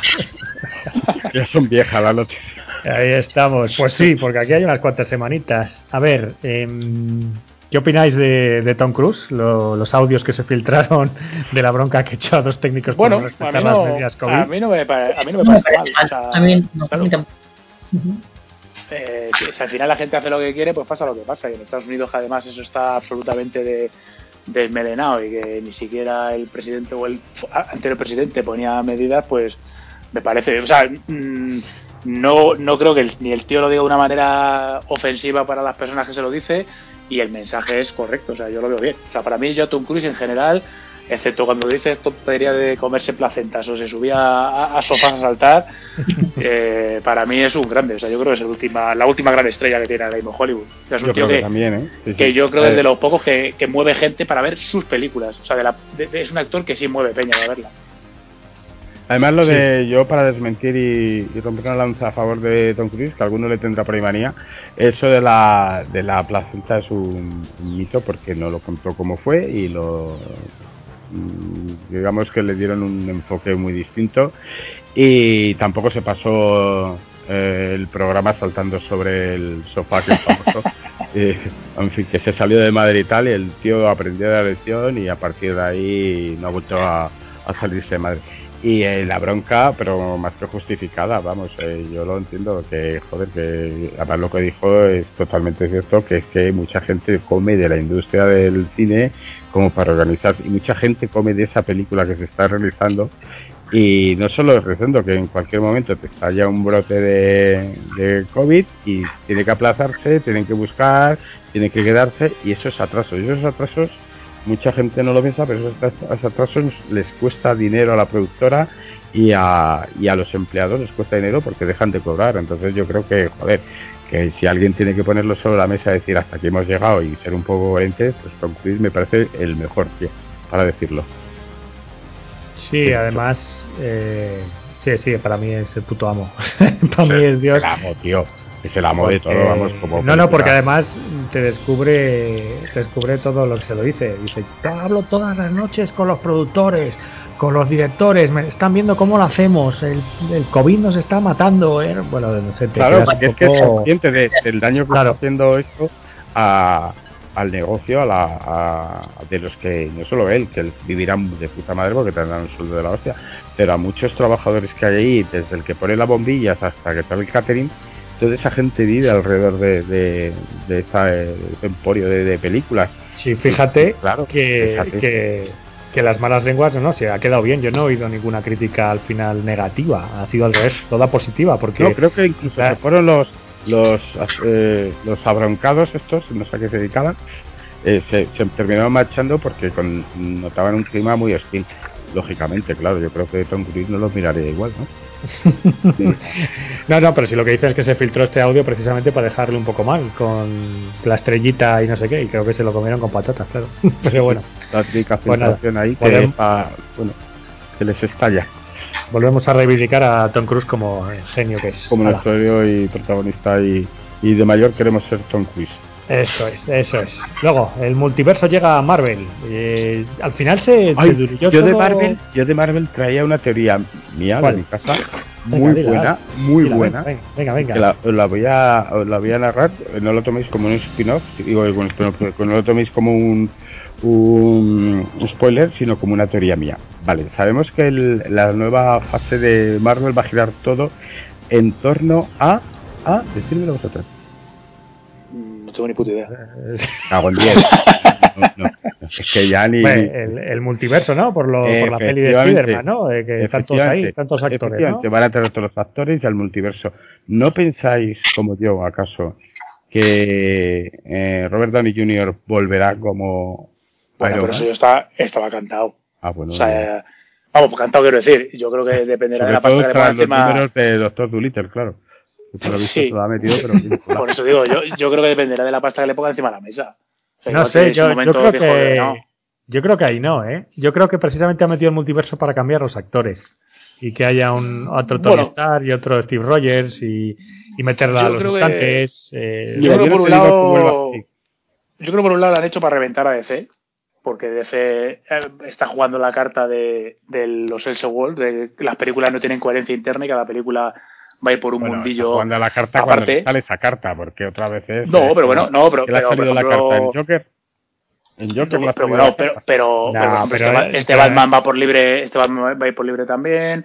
Eh, se supone que van a hacer más proyectos. En la película de Flash, en la, en la que quieren hacer, que va a ser una especie de pseudo Flashpoint, también van a hacer como en esta de. De hecho, los rumores de la de Flash son anteriores a estos de Spider-Man, que van a hacer lo mismo. Es decir, se supone que en la de Flashpoint de Flash va a salir Michael Keaton, va a salir Christian Bale, va a salir eh, eh, Affleck, o sea, se supone que van a mezclar los diferentes encarnaciones y luego varios meses después también salió esto de Spider-Man que resulta que van a salir los tres Spider-Man. O sea, yo creo que también es un poco el reventar al otro, independientemente de que hayan dicho es una manera de, aprovechar personajes, de jugar con lo que queramos, de meter mutantes, de meter lo que sea. Pero todos estos rumores de, multiverso en Marvel han salido a partir o después de, del Flashpoint de DC. Yo no creo que sea una respuesta un poco. Porque yo pa- para mí, yo creo que ahora mismo no son rivales. yo creo que DC Bueno, pero si- va, va- pero si va un puedes- poco pero- de manera sí, errática, pero- como siempre ha ido. Da una de cal, otra de arena. No sé, no sé, no sé. Yo creo que ahí. Fíjate que a raíz del anuncio de Disney, porque eh, no bueno, una otra noticia era evidentemente las tropecitas mil series de Marvel, de Star Wars, que si Willow, que si Indiana Jones, que si, bueno, todo lo que anunció Disney, eh, HBO ha respondido que va a hacer seis películas al año de su, de, sobre DC, personajes de DC, a partir de 2022. Cuatro para cine y dos para HBO Max. Y que todo es multiverso, que no va a haber interconexión, con lo cual, pues, pues bueno, yo Sí, creo que por eso te digo, Eh, hombre, en el caso es lo más sencillo porque te ahorras cualquier tipo de continuidad en, entre series. Luego lo que decías tú, que lo mejor que tienes es que te ahorras el rollo de tener que mantener en nómina actores que a lo mejor se te suba la parra los sueldos. Porque si ves que esto no te funciona, pues empiezo con otro nuevo Batman que resulta que es en, en la Tierra 356 y ya está, ¿sabes? Y, lo, y Sí. me lo puedo permitir. Sí, lo que pasa que acuérdate que en un principio, claro, ya estamos hablando hace ya casi cuántos años, 10 años, es los de Marvel estos, que en los contratos que, pues eso, lo que lo que firmó eh, Robert Downey Jr., bueno, Robert Downey Jr. firmó un poco más, pero pero Chris Evans, por ejemplo, para el Capitán América, siempre la gente se reía porque firmó como muy, como sí, un buen contrato, pero para aparecer en seis películas. Sí, es una, una, barbaridad, sí. Entonces eso estaba como previsto y bueno, pues al final eh, salió bien. No lo sé. Yo creo que aquí básicamente a mí me da que es como el Kevin Page, lo, el Kevin Page lo organiza todo genial. Me da que es una forma de meter los mutantes, ¿eh? de una manera un poco. Y luego, eso sí, la película de Spider-Man va a ser una fiesta, porque ver ahí a Andrew Garfield, a Tobey Maguire... Eso, es lo más esperado, el fiestón de, de, actores que van a recorrer por ahí. Sí, y yo no sé qué hace. Eh, bueno, Emma Stone muere en la 2, no sé para qué la han rescatado. Y pero Kristen Dunst, que casi mejor que se quede ahí como. Bueno, pero, pero tampoco sabes el tiempo que van a ir. O sea, igual, pero igual que viajar de dimensión, puedes viajar en el tiempo. Sí, sí. O sea, quiero decir, puedes, puede ser en un momento anterior de. O puede ser en Spider-Man 1, por ejemplo. Pero de todas formas, lo más divertido es que el que parece que se está resistiendo es Tobey Maguire, que ahora es conocido por eh, nada. Entonces no sé qué está pidiendo, que, no sé, está peleando, no sabemos pues ya, pero Tobey Maguire necesita una, un repaso de chapa y pintura, ¿eh? porque está el hombre. Bueno, pero te lo sacan como el, te lo sacan como el Peter Parker viejo de la de Spider-Verse. ¿eh? te lo sacan como el, el acabado. Le pones como acabado, sí, o lo matan pronto o algo así. como, el de, como el de Spider-Verse. ¿eh? Sí, curiosamente el que sí que, eh, el curiosamente el que no se lo habéis dicho, eh, que más habéis pillado en un momento de soslayo, eh, no sé si, si Hulk eh, tiene película o si la tiene ni la han anunciado. Esa, no, eso yo creo que sigue siendo el personaje. Sí, yo creo que ahí, ahí culea, ¿eh? Y fíjate que tiene el de. Bueno, dicen que aparece, ya está confirmado que aparece la de She-Hulk o Hulka, que no sé cómo llamarán aquí, ya sabéis, pero. Sí, eh, ya tenemos de teniendo a Hulk no por machismo, pues, sino por las historias que tiene Hulk, porque Hulk bueno, en un pero... dado te cuentan el ya no te digo que te cuenten la Guerra Mundial Hulk, pero el de Hulk Gladiador me parece una historia. Pero al final es la pasta, yo creo. Por ejemplo, de Hulk están hablando de que la serie va a ser un procedimental comedia eh, de, de, juicios. Mm, Entonces, bueno, sí, eh, eso es lo que comentan. Entonces, claro, eh, no es lo mismo que te vas a gastar ahí, que a lo mejor la piba se pone verde o, o se enfada una vez por capítulo, que hacerte un, un, una película o una serie de 45 minutos de ver un Hulk eh, siempre transformado, transformación mediante, peleando. O sea, la, la, pasta que te gastas en una y otra es totalmente diferente. Sí, la verdad es que yo me espero cualquier sorpresa, incluso de los títulos que menos ansia me dan. Sí, vamos a ver, hombre, hay cosas así, aparte de los de Indiana Jones, con Ahsoka, evidentemente lo que hablamos. Eh. Hombre, a mí, por ejemplo, la que más me llama la atención o tengo curiosidad es Indiana Jones, porque Indiana Jones, eh, yo creo que le pasa un poco como tiene el efecto Star Wars, que, que Indiana Jones no es Indiana Jones, es decir, la gente asocia indefectiblemente Indiana Jones a, Harrison Ford. No existe una separación personaje eh, actor. Por ejemplo, hoy estaba viendo el, el último podcast de, de la hora random que están hablando del tema del Mandalorian y, comentaron un poco eso, que, que, claro, que la gente, o sea, por, por ejemplo, ¿por qué han rejuvenecido en, en Mandalorian a, a, Mark Hamill en vez de utilizar a lo mejor otro actor? O porque la gente asocia de una manera total y absoluta a, a Mark Hamill y a, y a, Luke, que al final es un, un, un, lastre para el personaje, porque tú, eh, o sea, si hasta que tú consigas separar eso, nunca vamos a ver una, una serie de Luke. Porque sí, no vas a rejuvenecer a, a Mark Hamill. Ves lo que hicieron con Solo y se la pegaron, aunque la película para claro. estaba bastante deshecha. Bueno, pero... para, mí, para mí es la mejor de todos los spin-off. Pero por eso pues... digo que ahí está ese problema. Y, y no han hecho como en, en, James Bond, que al final has asociado un personaje, o sea, lo importante claro. es el personaje y no el actor, y te ha permitido jugar a lo largo de 30, 40, 50 años. Entonces, yo no creo que Marvel lo haga porque, como tú has dicho, se metieron la hostia con Han Solo, pero yo con Indiana Jones pondría los huevos encima de la mesa y me cascaba un Indiana Jones con quien fuera. O sea, yo qué sé, Chris Pratt era un rumor que había por ahí o... Pues o fíjate el, que o, yo el otro día, el, el, bueno, la, el la día de Navidad me vi la segunda, El Templo Maldito, y creo que es irreemplazable la figura de Harrison Ford como personaje de Indiana Jones. Y mira que en El Templo Maldito también eh, quizás sea la más floja de, de las tres que hay. Y, y es irreemplazable ese tío pongas lo que pongas. No sé, ya puedes poner pero a... supongo, supongo que todo el mundo dirá lo mismo de, de Sean Connery mira, eh, o sea, quiero decir que... No, no que porque mientras que Sean Connery y su personaje 007 lo han interpretado varios actores que han dado la talla y estamos acostumbrados a que cada X tiempo nos, nos renueven a, a 007, en Indiana Jones es irreemplazable. O sea, todo lo que hagas ya va con un handicap negativo de, de cierta generación y los que lleguen ahí de nuevas, muy bien se lo tienes que pintar, ¿por qué no? Porque tienes que contar otra cosa. Eh, Indiana Jones dejamos de tonterías, y son tres películas, y hasta ahí llegamos. La cuarta ni la cuento. Y todo lo que intentes hacer de nuevo va a ser intentar explotar una franquicia que, que está ya Pero entonces, pero entonces no puedes hacer nada, es decir, porque Harrison Ford evidentemente te va a durar bueno, pero es que yo no cuento con que vuelva eh, Indiana Jones y que me despierte ni por edad ni por película el, el, el hype que me despertó la, la, las tres. Es que esto es imposible, es que es imposible, es que cuentas, cuentas ya partes de, de, menos 10. Y a partir de ahí a ver qué, a ver qué haces. No, tío, que no puedes coger un, no, no encuentras un tío, y lo hemos visto cuando hemos llegado y hemos visto en, en Han Solo la película, que lo primero que decíamos dices, vale, la película podría estar bien si hubieran cogido un actor bueno. Bueno, a mí no, yo, yo, estoy con Paul, a mí no me desagrada, ¿eh? ni creo que el tipo lo haga tan mal. Creo que tiene cosas mejorables, pero a mí no me parece. Visto todos de Mandaloriano y ahora ya al, bueno, al bueno. que más o al que menos se le ha quitado el velo de los ojos y ha visto vaya Hombre, mierdas de películas que nos han sacado. No, yo, yo, estoy de acuerdo, ¿eh? Mandalorian tiene cosas, o sea, a mí me ha encantado y tiene cosas muy chulas, pero a nivel actoral, vamos, estás hablando de Cal Weather, Gina Carano, que son dos carapalos impresionantes. Dejémoslo ya para el siguiente episodio, no, no nos liemos. Bueno, bueno, no nos liemos, no nos liemos, pero vamos. En fin. Venga, ya para ir acabando, eh, estas series que ya están a punto de arrancar. Clarice, el procedimental sobre Clarice Sterling por Silencio de los Corderos, que llega. Me llama, me llama cero, o sea, pero cero, ¿eh? A mí me llama negativo. Yo lo veré. negativo. A, a, ti sí, ¿no, Frank? Claro que sí, hombre, me ha dicho Clarice. pero Frank, porque hemos avisado que no tenía filtro.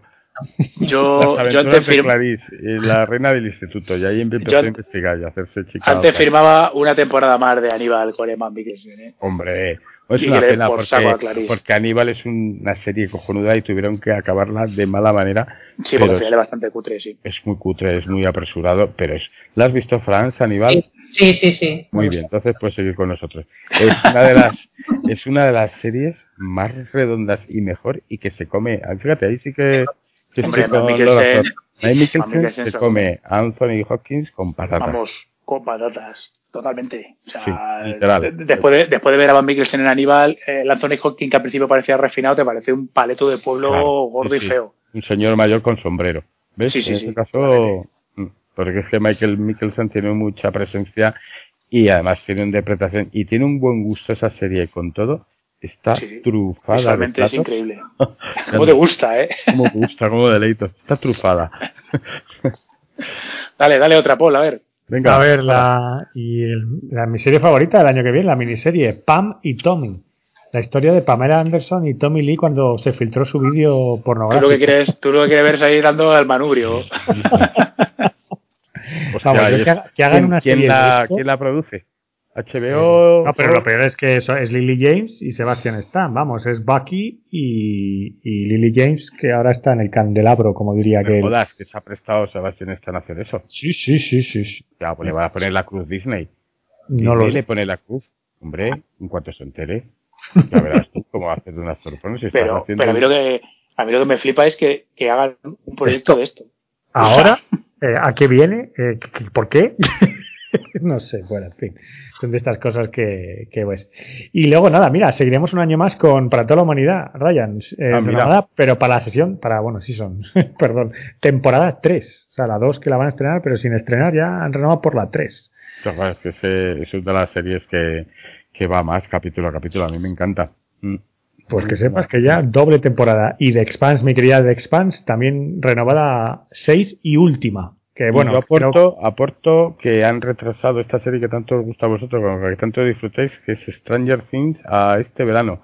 Por problema, problemas con el COVID. Pues conmigo si la, como si la cortas ya. Estaba esperando escucharte eso. No acabé, no acabé ni la, no acabé ni la primera. Ni la los primera, putos niños esos. Pues Frank es súper fan de Stranger Things, lleva camisetas y No, sí. Muy bien, me parece, sí, me parece muy bien. Yo respeto, respeto a la gente. Está, está bromeando. Eh, muy bien. Bueno, y también para regocijo de Ryan, ya no va a haber más hunting. Tras Hill House y Bly Manor, eh, ya ha dicho Mike Flanagan que ya va a hacer otras cositas. Así que por ahora no hay más Hunting Hills ni Hunting Mothfly Manor. creo que a mí la primera me pareció que lo hacía, eh, se hizo muy bien. Y en la segunda no llegó a, a superar. Era otra cosa. Era otra cosa, ya lo defendí. Sí, bastante más aburrida, ¿eh? Yo no me la he terminado. Vamos, me ha, me ha importado. Te has portado mal. Me importa un huevo, ¿eh? Cómo acaba la historia. La verdad es de esa serie que. Pues deberías acabarla porque la. la... ¿Por qué? La, la, no la va a acabar. Está bastante bien. A mí me gustó. Bueno, bueno. Bueno, y, y ya para irnos a para irnos a descansar con los dioses, el tráiler yo he visto Servant, Frank, tú no. Me estoy bajando. Ah, vale. Seguro que eh, un medio capítulo de Servant es mejor que toda la temporada de, de esto. Está en Apple, ¿no? Servant. Sí, sí, está Apple. Te acabas, te acabas de abonar, ¿no, Fran? Eso, ¿no? Sí, no, tengo Apple. Quítale la cuenta a Rafa, que no está. Y ya para acabar el tráiler de la semana, ya sabéis, mi gran selección es, mm. eh, por favor, ponerlo cuando acabemos, eh, Nobody vemos a Saúl Berenson convertirse en el nuevo. No, no es Saúl Berenson, que es Saúl Berenson, lo, lo uno con Homeland. El, nuestro querido Saúl de, de Breaking Bad. Eh, convertido en el nuevo Nian Neeson, Jason Statham, Kenny Reeves. el, el, otro día vi el tráiler y entonces decía, ¿pero este tío quién es? Porque se parece al de al de Breaking Bad, que yo no he visto la de Better Call Saul, pero como ¿No has visto Better Call Saul? No, no, la verdad que no. no, hombre, pero, pero, aparecía en la serie, Era, era, su abogado. Bueno, era, sí, pero, pero, pero, pero, pero, lo que ha dicho Alberto, ¿qué ha dicho? ¿Que no te gusta o qué? No, no, que no, no, no, la he visto, no, la he visto. no la he visto. Me quedé satisfecho con Breaking Bad y no, no he seguido. pues ahí te equivocas. Si quieres, esto es como, yo qué sé, haberte comido un, un bistec de cojonudo y luego que tienen algo mejor, porque para mí eh, Better Call Saul está mejor hecha que Breaking Bad. Ahí te lo dejo. Pero mejor y más interesante. Sí que bebe, bebe de, todos los personajes y tal, pero mejora. No vas a encontrar episodios mm, de relleno en ningún momento. No, no vamos a ver moscas, ¿no? No vas a ver ni, ni, moscas ni gente sin pantalones. Pero, pero lo que me llama la atención es eso, que, que yo, mi referencia de este actor era Better Call Saul, que salía con el pelo lacio, gordito, tal, y de repente veo el trailer y digo, este tío me suena, pero no le sitúo, y de repente digo, pero si este es el de, el de Breaking Bad, y claro, ya cuando veo el trailer lo flipé. Sí, sí, las hostias que, me, las que reparte... Sí, sí, diciendo, lo que, es lo que dice Paul, digo, hostia, es el puto nuevo Liam Neeson. sí, sí. Es como John Wick. Cuando lo vi me quedé flipado, es de los productores, claro, pero vamos, esa, esa está la primera en mi, en mi, en mis Hombre, posiciones de 2021. Totalmente, a los Reyes la pedido ya. Sí, sí. Esto, esto hay que verlo, sí. Pues, señoras y señores, ya no hay nada más que oír, ni ver, ni escuchar. Así que esto ha sido todo. Pues, pues, pues nada, feliz, y... eh, feliz, año, ¿no? Porque yo bueno, pero antes de, antes de despedirnos, recordar que el sorteo ¿Ah, sí? del pack del Casa de Recompensas que nos ha obsequiado nuestro amiguísimo George Lago, este tío tan entrañable que es un, un Leonardo da Vinci del siglo XXI, el, se realizará en el primer programa del Frecuencia Global del 2021 y se dará para quien comparta, comente y dé like a este bonito programa que hemos hecho hoy. y con esto nos despedimos ya hasta el 2021 Esperando que, que, si no vamos a peor, por lo, por lo menos que nos quedemos como este. Mi ejercita que me quede como estoy, madre mía. De la menos, no se vaya año y no lo queremos perder, ¿eh? Bueno, fans, despídete, despídete de los oyentes. Y, Buenas noches, cuidaos mucho, a ver si nos abren los cines y nos podemos eh, volver a, a, poner en la fila 7 o en la 8, o en la que sea, o con, con cuidado, pero que por lo menos volvamos. Muy bien. Paul. Pues nada, señores, hasta el año que viene, que no queda mucho. Bueno, joder, con la mecha que tienes cuando hablas de Alan Parker y lo corto que te despides, qué barbaridad. joder, no provoques a la bestia. poco. Incitándola. Eh, Lorazón, despídete. Pues nada, feliz año, disfrutadlo y como dice Raya, digo, por lo menos que nos quedemos como estamos. Pues eso, un saludo. Nos vemos en el 2021, que ya estaremos ahí para enero con, con muchas series y con muchos estrenos y comentaremos de largo y tendido sobre, sobre Soul, esa serie que tiene de todo menos alma, la película. Ahí le he dejado caer. Ahí, y sobremando, y sobremando. Sobre Mandalorian y, y, mil cosas más, así. Uy, y Midnight Sky. Uy, uy, uy, uy qué tráiler estamos haciendo, ¿eh? Muy bueno. Nada de la buena. Pues nada, un saludo a todos y de, disfrutar del nuevo año 2021, tomaros las uvas en casa y no juntéis 14 ni la abuela y que no hace falta. Así que hasta luego amigos. Agur. Chao. Chao. Chao. El próximo programa, amiguitos, y no olviden supervitaminarse y mineralizarse.